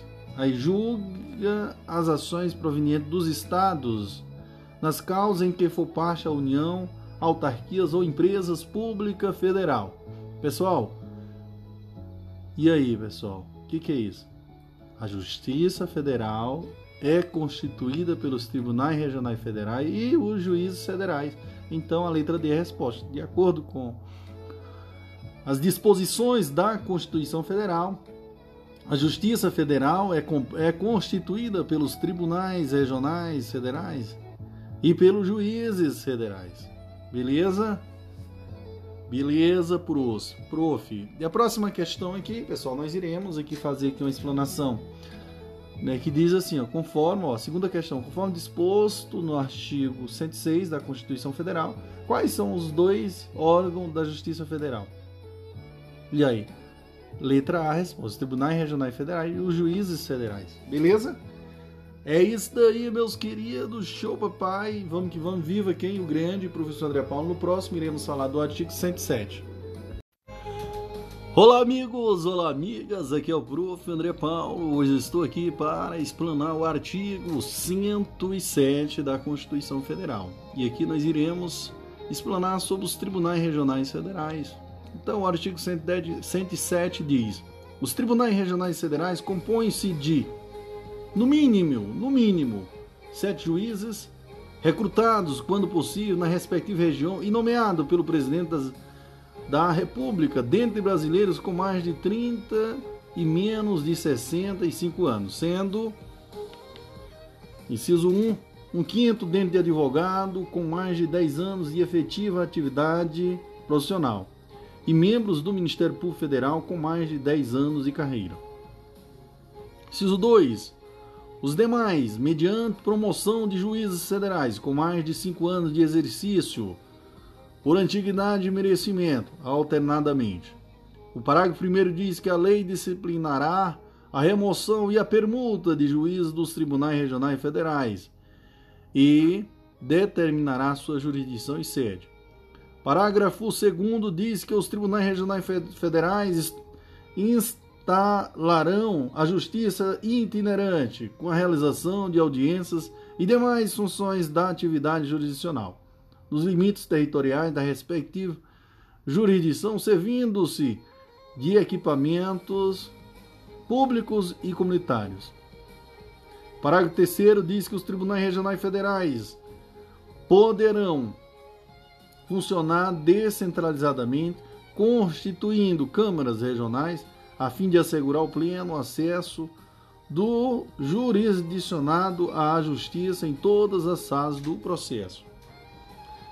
Meus queridos, iremos responder agora uma questão sobre a temática. Então, a primeira questão diz assim: os tribunais regionais federais instalarão a justiça itinerante com a realização de audiências e demais funções da atividade jurisdicional nos limites territoriais da respectiva jurisdição, servindo-se de equipamentos de equipamentos públicos e comunitários.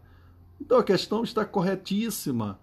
De acordo com o parágrafo 2 do artigo 107, temos a previsão de que os tribunais regionais federais instalarão a justiça itinerante itinerante com a realização de audiências e demais funções da atividade jurisdicional nos limites territoriais da respectiva jurisdição, servindo-se de equipamentos públicos e comunitários. Beleza? Beleza, prof. Vamos à segunda questão da, sobre a temática. Vamos lá, prof. Pessoal, segunda questão diz: considere que determinado tribunal regional federal pretenda adotar algumas medidas para atender de modo mais adequado e racional a um aumento de demanda havido nos últimos tempos. Para tanto, em conformidade com a Constituição Federal, poderá o tribunal Letra E responde: serviço de equipamentos públicos e comunitário para instalar a justiça itinerante com a realização de audiências e demais funções da atividade jurisdicional nos limites territoriais da respectiva jurisdição. Então a letra E, a resposta. Próxima questão diz assim: segundo a Constituição Federal de 1988, os tribunais regionais federais e os juízes federais são órgãos da Justiça Federal. No que tange ao Poder Judiciário e aos tribunais regionais federais, Assinala a alternativa incorreta. Então ele quer errada. Então vamos lá. Meus queridos, veja só aqui, ó. A letra A diz assim: os tribunais regionais federais compõem-se de, de, no mínimo 15 juízes. Pessoal, é 15 juízes? O que, que vocês me dizem? Vocês estão lembrados que a composição dele. Vamos lá, vamos só pegar aqui o artigo. Ó. No mínimo sete juízes.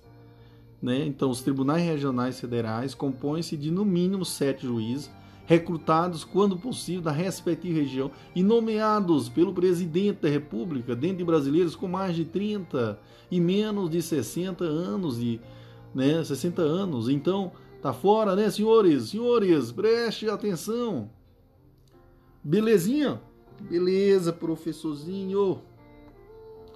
Então, lembrando que a letra A já é a resposta da questão, porque ele quer a incorreto, então a letra A é a incorreta, viu, pessoal? Porque no mínimo, no mínimo tem que ser 7, não é 15. recrutado, quando possível, na respectiva região e nomeados pelo presidente da República, dentro brasileiros, com mais de 35, com mais de, de 30 e menos de 60 anos.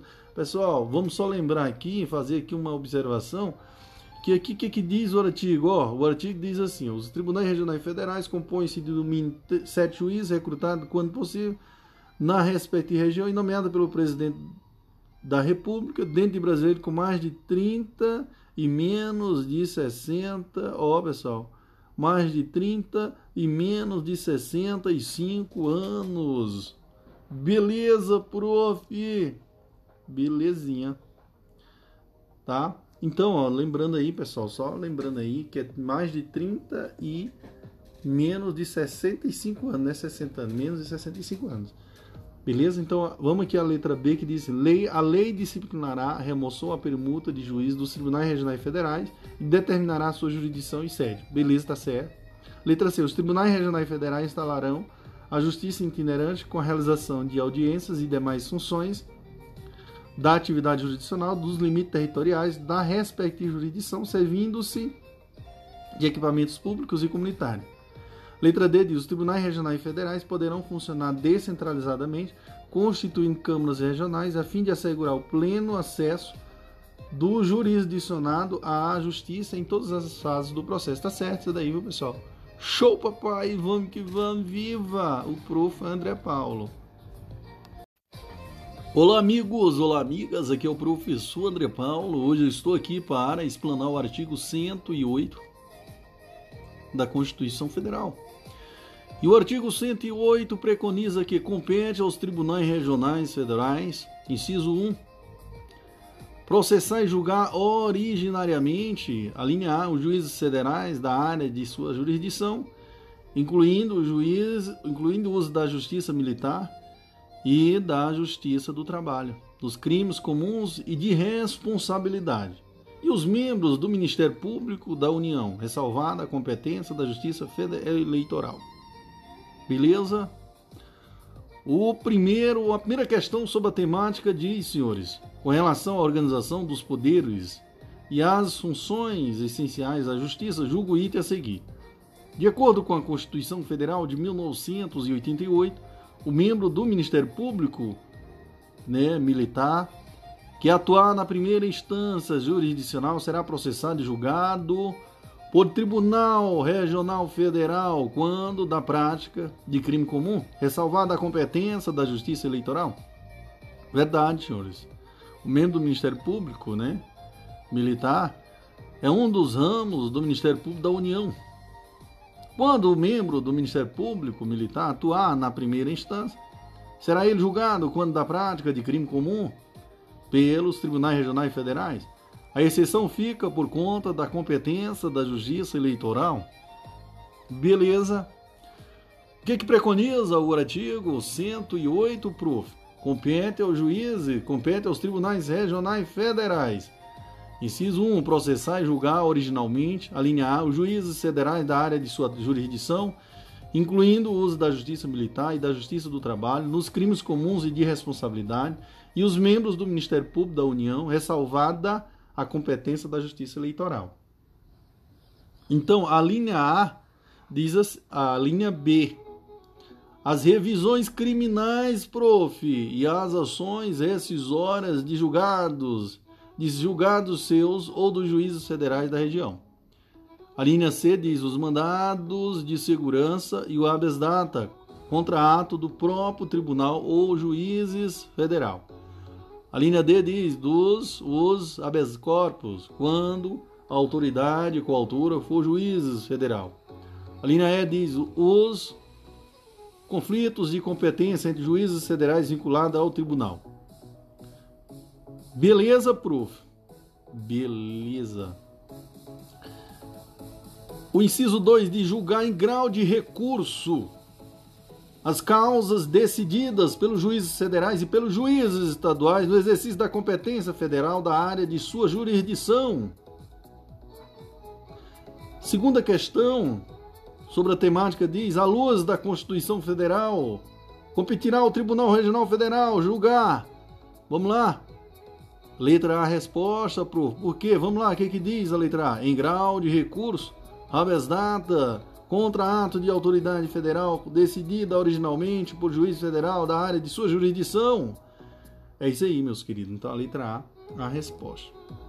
Próxima questão diz assim, ó.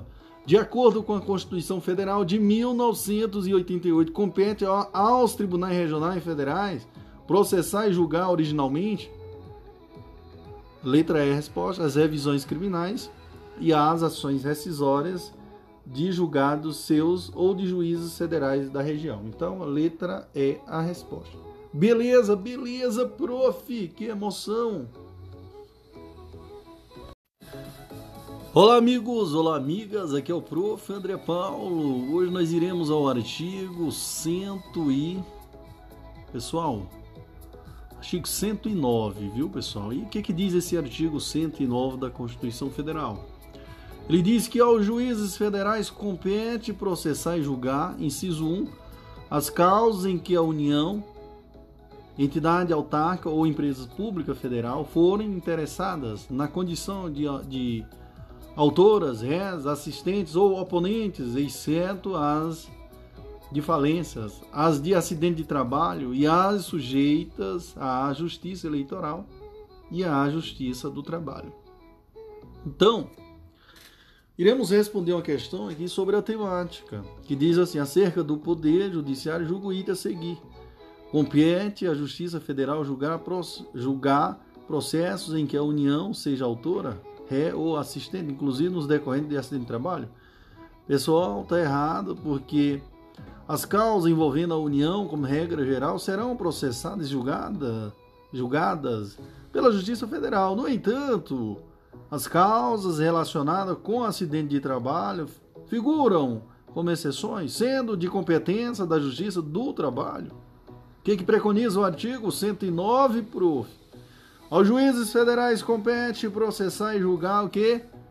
As causas em que, a, em que a União, entidade autárquica, empresa pública federal forem interessadas na condição de, de autoras, réis, assistente ou oponente, exceto as da, de falência, as de acidente de trabalho e a sujeita à justiça eleitoral e à justiça do trabalho.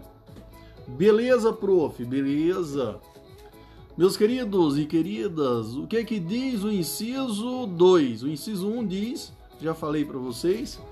O inciso 2 diz, senhores. Ó, vamos lá, o que que diz o artigo 109? Só para a gente fazer uma revisão.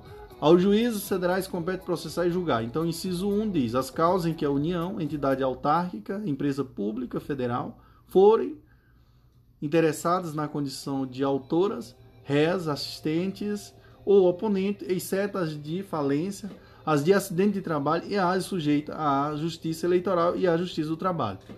Inciso 2. As causas entre o Estado estrangeiro e ou organismo internacional e município, ou pessoa domina, é, domiciliada ou residente no país. Inciso 3 diz: as causas fundadas em tratado ou, ou contrato da União com o Estado estrangeiro ou organismo internacional. Inciso é, inciso 4. Os crimes políticos e as inter, infrações penais praticadas em detrimento de bens, serviços ou interesses da União ou de suas entidades autárquicas, empresas públicas, excluídas as contravenções e ressalvadas a competência da Justiça Militar e da Justiça Eleitoral.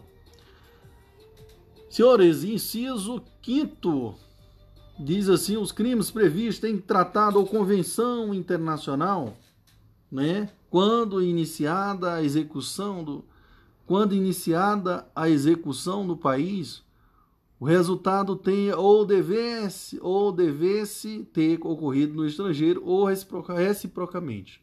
Beleza? Inciso 6. Os crimes contra a organização do trabalho e, nos casos determinados por lei, contra o sistema financeiro e a ordem econômica financeira.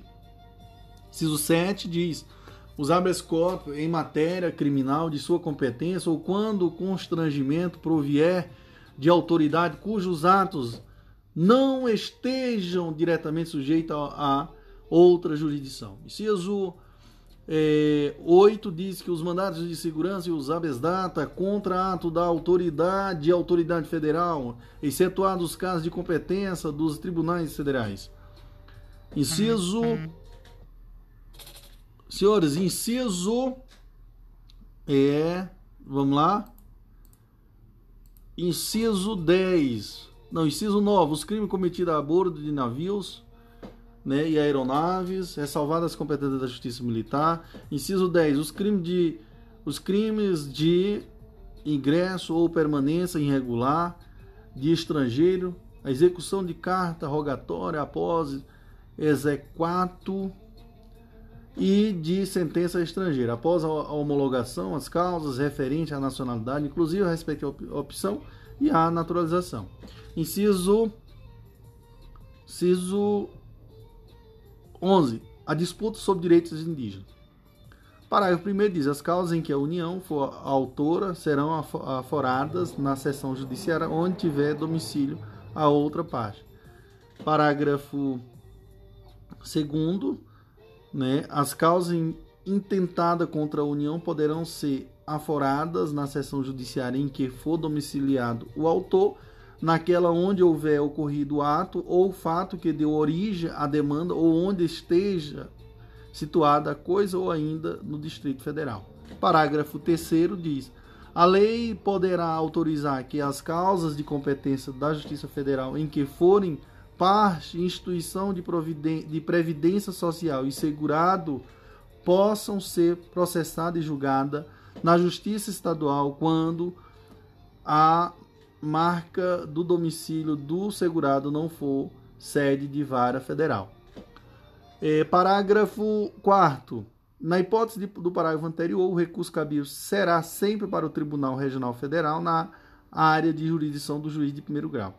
O parágrafo 5 diz que, nas hipóteses de grave violação de direitos humanos, o Procurador-Geral da República, com a finalidade de assegurar o cumprimento de obrigações decorrentes de tratados internacionais de direitos humanos, dos quais o Brasil seja parte, poderá solicitar perante o Superior Tribunal de Justiça, em qualquer fase do inquérito ou processo, incidente de deslocamento de competência para a Justiça Federal.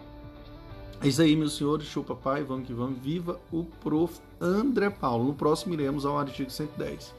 Show papai. Olá, amigos. Olá, amigas. Aqui é o professor André Paulo. Hoje nós iremos ao artigo 100 e Artigo 110, que diz assim: Cada estado, bem como o Distrito Federal, constituirá uma seção judiciária que terá por sede a respectiva capital e várias localizadas segundo o estabelecido em lei. Parágrafo único diz: nos territórios federais, a jurisdição e as atribuições cometidas aos juízes federais caberão aos juízes da justiça local, na forma da lei. Vamos lá uma questão? Vamos lá, prof. Que emoção é essa, prof? Vamos lá. Primeira questão diz assim: segundo o que dispõe a Constituição Federal, aos juízes federais compete processar e julgar. Letra E, resposta: os crimes políticos e as infrações penais praticadas em detrimento de bens, serviços ou interesse da União e suas entidades autárquicas ou empresas públicas, excluídas as contravenções e ressalvado que a competência da Justiça Militar e da Justiça Eleitoral. Então, Aqui, senhores, a resposta é a letra E. Então, dentre as opções elencadas, apenas a letra E trata-se de matéria cuja competência para julgar é atribuída aos juízes federais. Então, vamos lá, o que, que diz o artigo 109? Aos juízes federais compete processar e julgar. Inciso 4 diz: os crimes políticos e as infrações penais praticadas em detrimento de bens, serviços ou interesses da União ou de suas entidades autárquicas ou empresas públicas, excluídas as contravenções e ressalvada a competência da Justiça Militar e da Justiça Eleitoral. Então, fica ligado, viu, pessoal? Então, fica ligado. Próxima questão diz assim, ó. Lineu é juiz federal titular né, de vara de competência mista e deve decidir acerca da sua competência com relação a três processos que lhe foram atribuídos. Então, o primeiro trata da causa de ação referente a acidente de trabalho, na qual é, é, entidade autárquica federal figura como ré. O segundo se refere à causa entre Estado, estrangeiro e município. E o terceiro versa sobre crime contra a organização do trabalho. Com base na Constituição Federal, Linneu deve dar-se por a resposta é a letra da a letra A, né, pessoal? Porque é, Linneu deve dar-se por incompetente para processar e julgar a primeira causa, né? E compete para processar e julgar o que é a segunda e a terceira causa. Então fica ligado aí, viu, pessoal? Questãozinha de interpretação.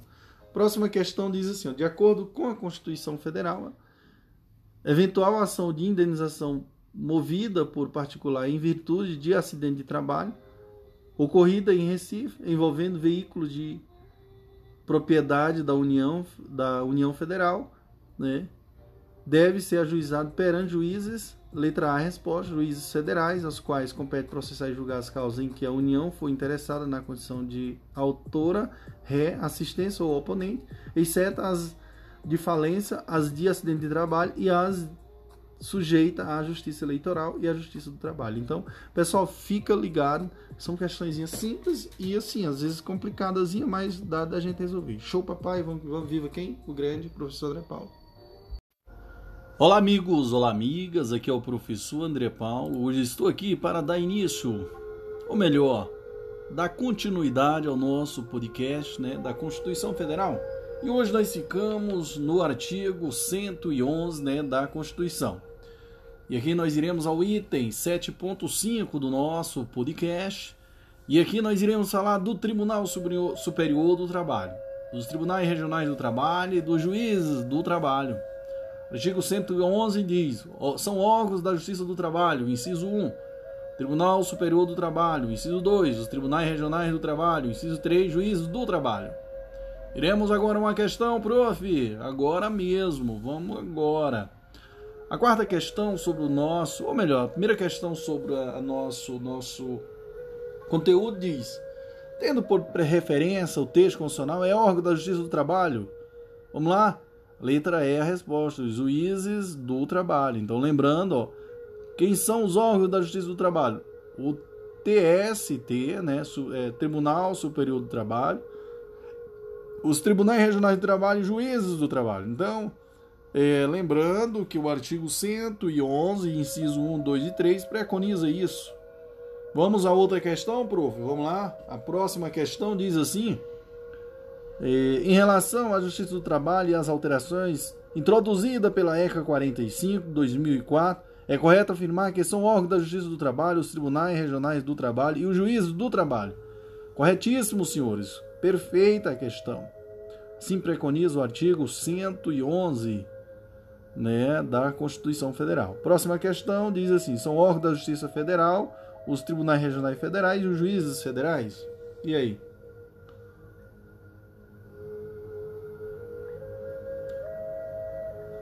Tá errado, né, senhores?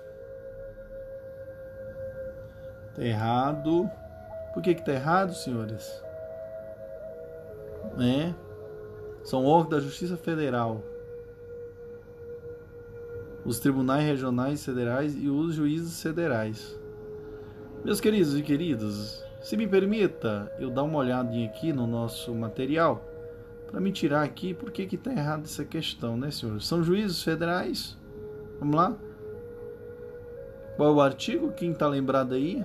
Diz aí ao prof. André Paulo.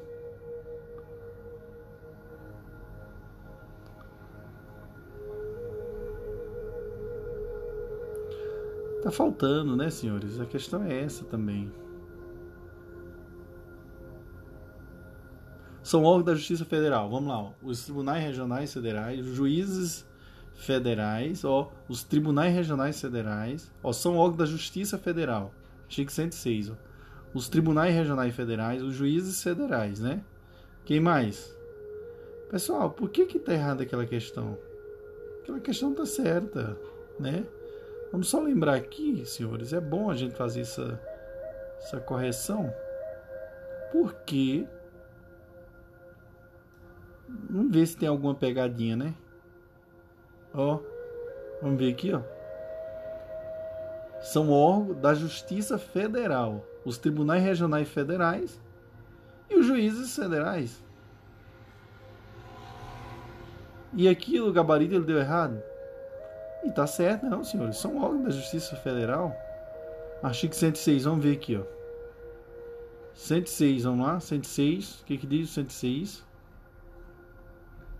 São órgãos da Justiça Federal, ó. Os tribunais regionais federais e os juízes federais. Então, a questão, o gabarito lá deu errado, mas tá certa a questão. Beleza? Então fica a dica do prof. André Paulo.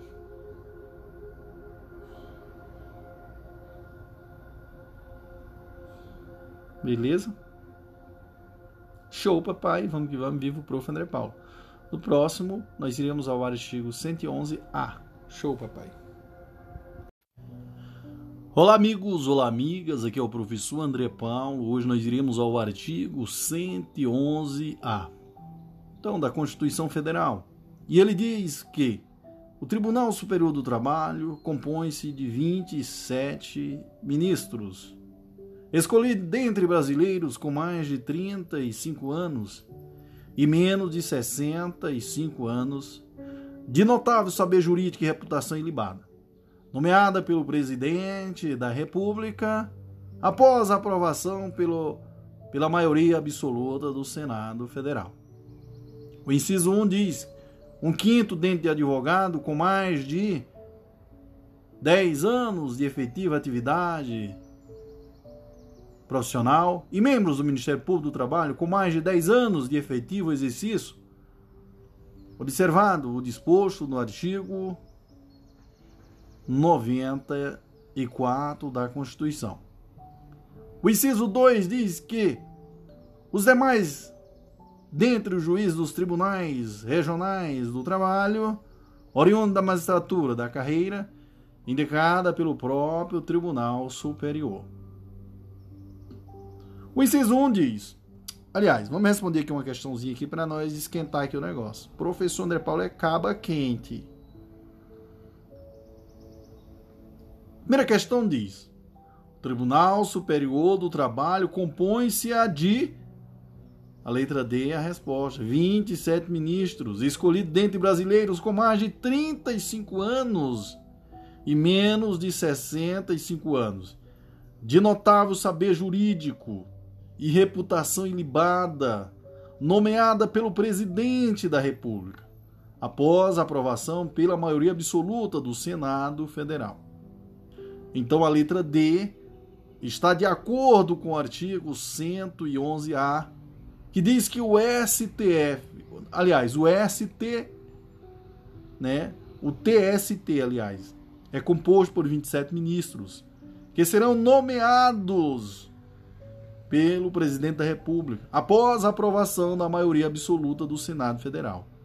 Escolhido dentre brasileiros e notável saber jurídico e reputação ilibada, e que tenha mais de 35 e menos de 65 anos. Beleza, senhores? Então não esqueça desse detalhe. O parágrafo 1 desse artigo preconiza que a lei disporá sob a competência do Tribunal Superior do Trabalho. O parágrafo 2 diz que funcionarão junto ao Tribunal Superior do Trabalho. Inciso 1. A Escola Nacional de Formação e Aperfeiçoamento de Magistrado né, do Trabalho, cabendo-lhe, dentre outras funções, regulamentar os cursos oficiais para ingresso e promoção na carreira. O inciso 2 diz que o Conselho Superior da Justiça do Trabalho, cabendo-lhe exercer, na forma da lei, a supervisão administrativa, orçamentária, financeira e, pro, e patrimonial da Justiça do Trabalho de primeiro e segundo graus, como órgão central do sistema cujas decisões terão efeito vinculante.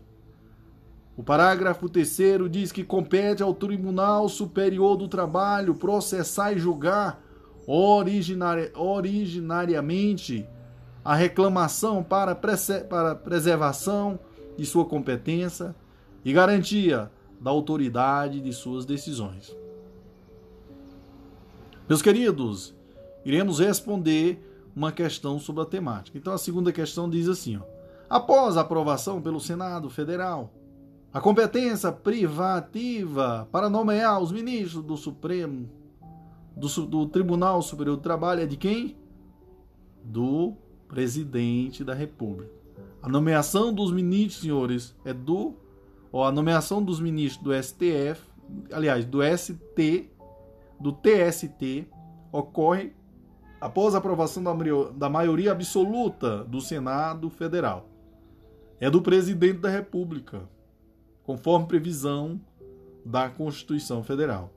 O artigo 111 diz que o Tribunal Superior do Trabalho compõe-se de 27 ministros escolhidos dentre brasileiros com mais de 35 anos e menos de 65 anos, de notável saber jurídico e de reputação ilibada, nomeada pelo presidente da República após aprovação pela maioria absoluta do Senado Federal. Próxima questão, vamos lá, senhores. Que diz assim: o maior desejo profissional de Márcio é ser ministro do TST. De acordo com a Constituição Federal, referido tribunal compõe-se de 27 ministros, nomeado pelo presidente da República, após aprovação pela maioria absoluta do Senado Federal. Márcio é brasileiro tem 66 anos de idade. E é um dos melhores advogados na área trabalhista do país. A área em que atua há mais de 30 anos, sendo reconhecido por sua ilibada reputação. Com base apenas nos dados fornecidos em relação a composição do TST Márcio. Senhores e senhoras, a resposta é a letra D. Por quê?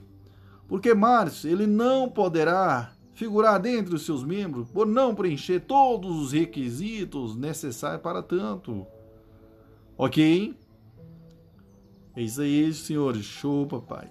Próxima questão diz assim, ó. Alberto tem 55 anos, reputação ilibada e é advogado bastante conceituado na área do direito do trabalho há 15 anos. Porém, sempre desejou fazer parte do Tribunal Superior do Trabalho, mas sem a intenção de prestar concurso para a magistratura.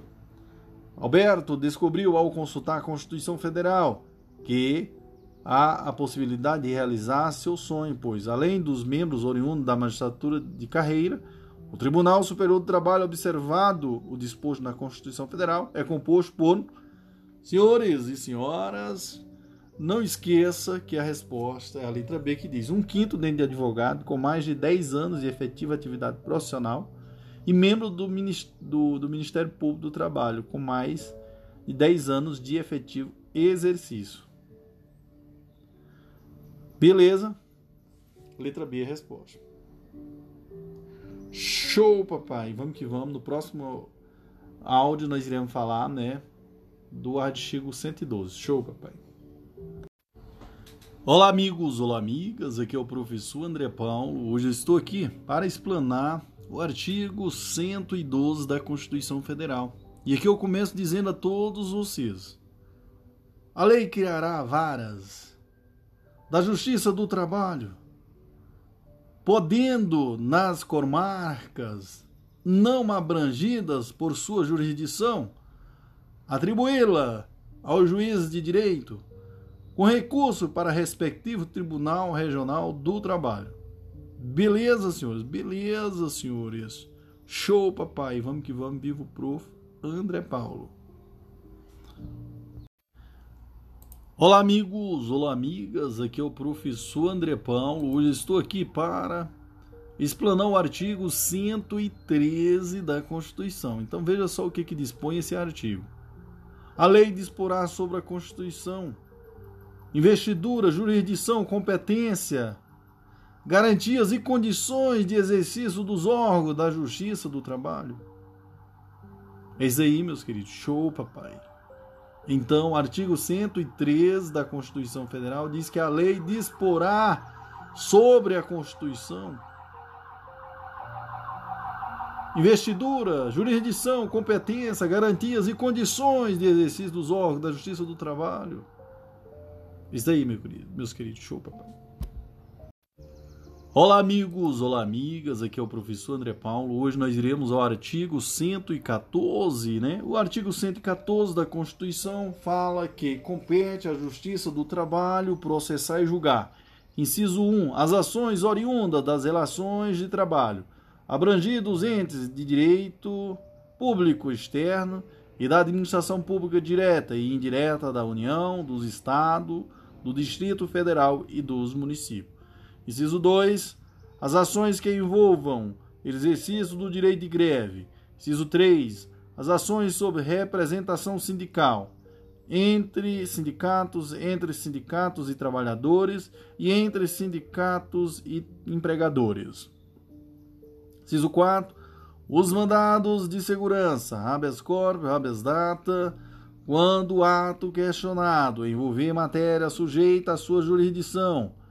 Inciso 5. Os conflitos de competência entre órgãos com jurisdição trabalhista, ressalvada o disposto do artigo 102, inciso 1, a linha O. É, inciso 6. As ações de indenização por dano moral ou patrimonial decorrente da relação de trabalho. Inciso 4. As ações relativas às penalidades administrativas impostas aos empregadores pelos órgãos de fiscalização das relações de trabalho. Inciso, falei no inciso 7, né? Agora, inciso 8. Então, o que, que diz o inciso 7? Só, só voltando aqui atrás. As ações relativas à asa penalidade administrativa imposta aos empregadores pelos órgãos de fiscalização das relações de trabalho. Inciso 8. A execução de ofício das contribuições, sindica... contribuições sociais previstas no artigo 195, inciso 1, a linha A e Inciso 2. E seus acréscimos legais decorrentes das sentenças que proferir. Inciso 9. Outras controvérsias decorrentes da relação de trabalho na forma da lei. O parágrafo 1 deste artigo diz que, frustrada a, a negociação coletiva, as partes poderão eleger árbitros. Inciso 2 Recusando-se qualquer das partes à negociação coletiva ou à arbitragem, é facultado às mesmas, de, modo, de comum acordo, ajuizar dissídio coletivo de natureza econômica, podendo a Justiça do Trabalho decidir o conflito, respeitadas as disposições mínimas legais de proteção ao trabalho, bem como as, conven como as convencionadas anteriormente. Né? Inciso 3. Inciso 3 não, parágrafo 3 diz: em caso de greve em, em atividade essencial, com possibilidade de lesão do interesse público, o Ministério Público do Trabalho poderá ajuizar dissídio coletivo, competindo à Justiça do Trabalho decidir o conflito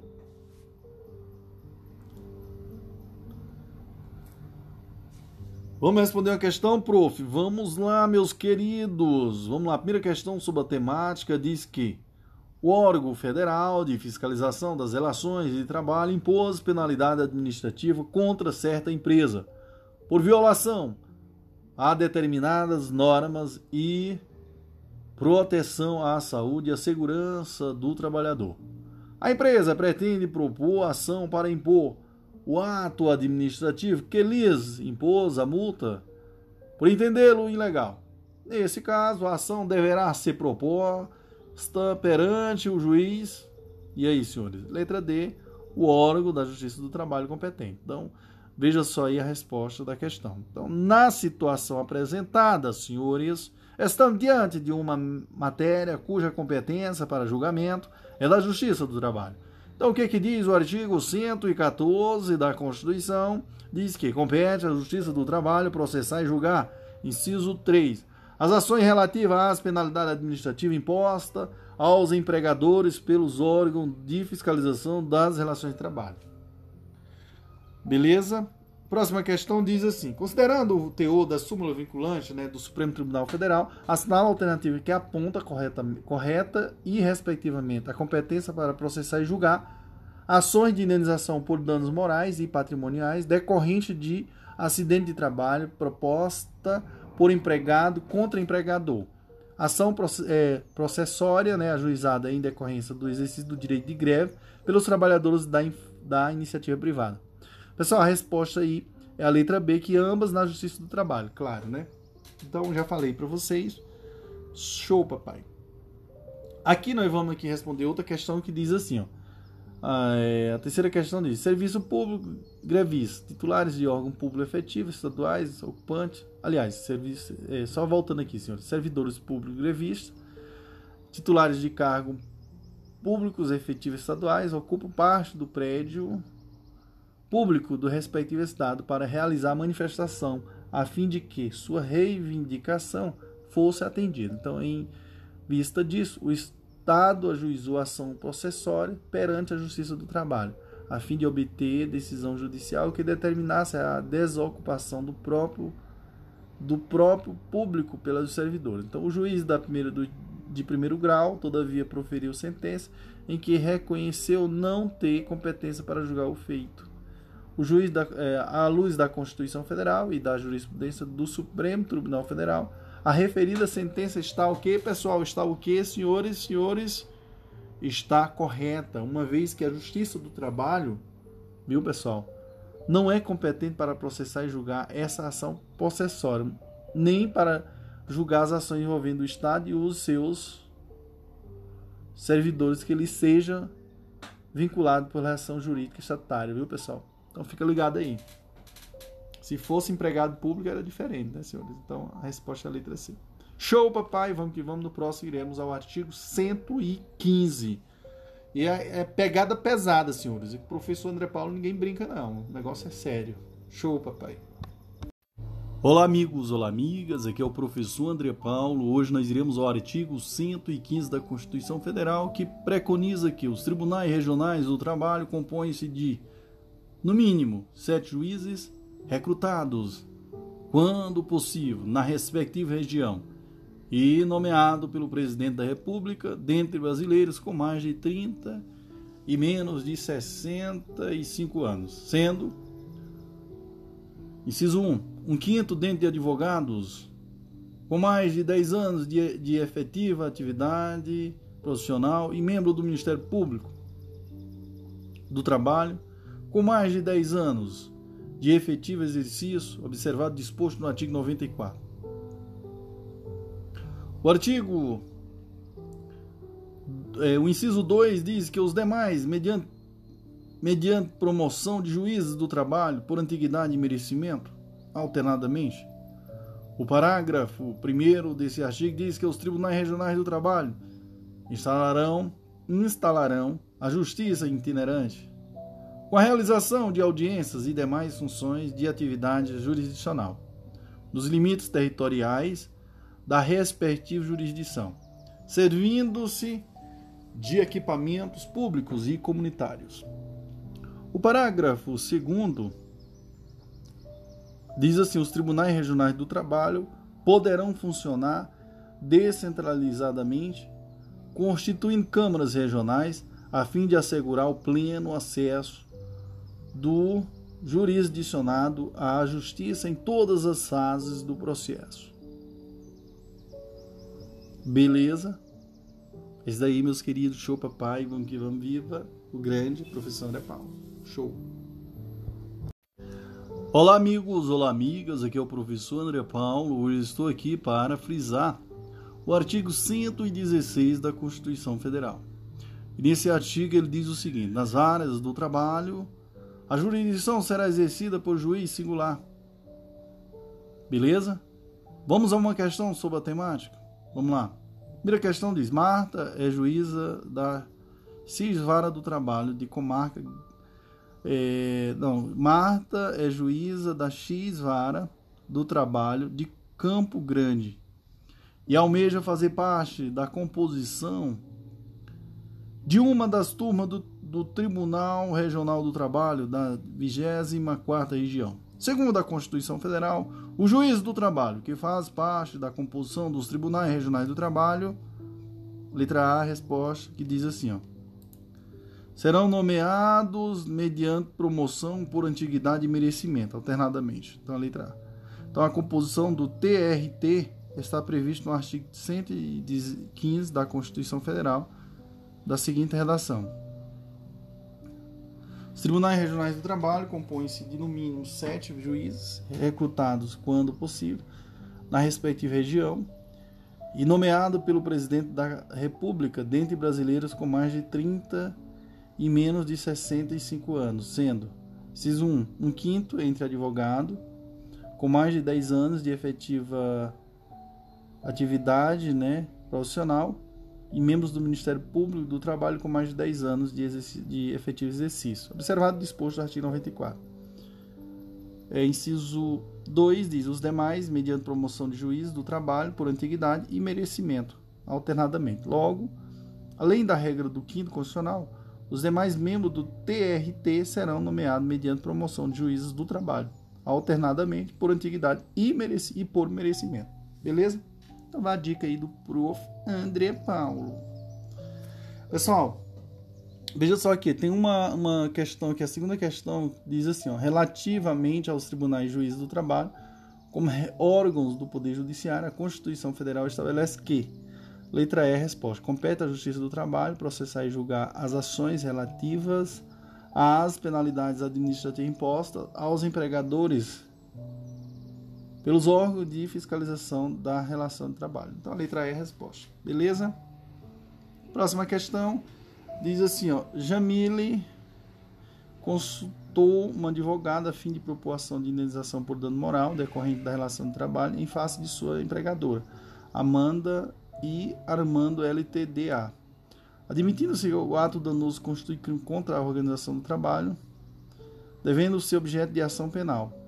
É correto afirmar que, para processar e julgar as referidas ações, a competência é da Justiça do Trabalho para a ação, de, para a ação indenizatória e da Justiça Federal para a ação penal.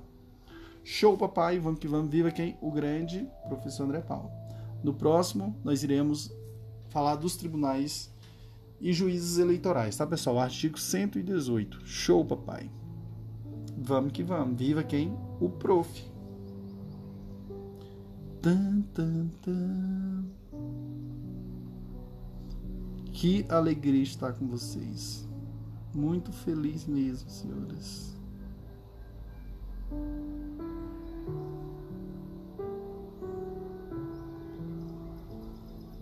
Então é isso, meus queridos. Falamos do artigo 115, falamos do artigo 116. E agora nós vamos dar um salto e falar do artigo 118. Show, papai.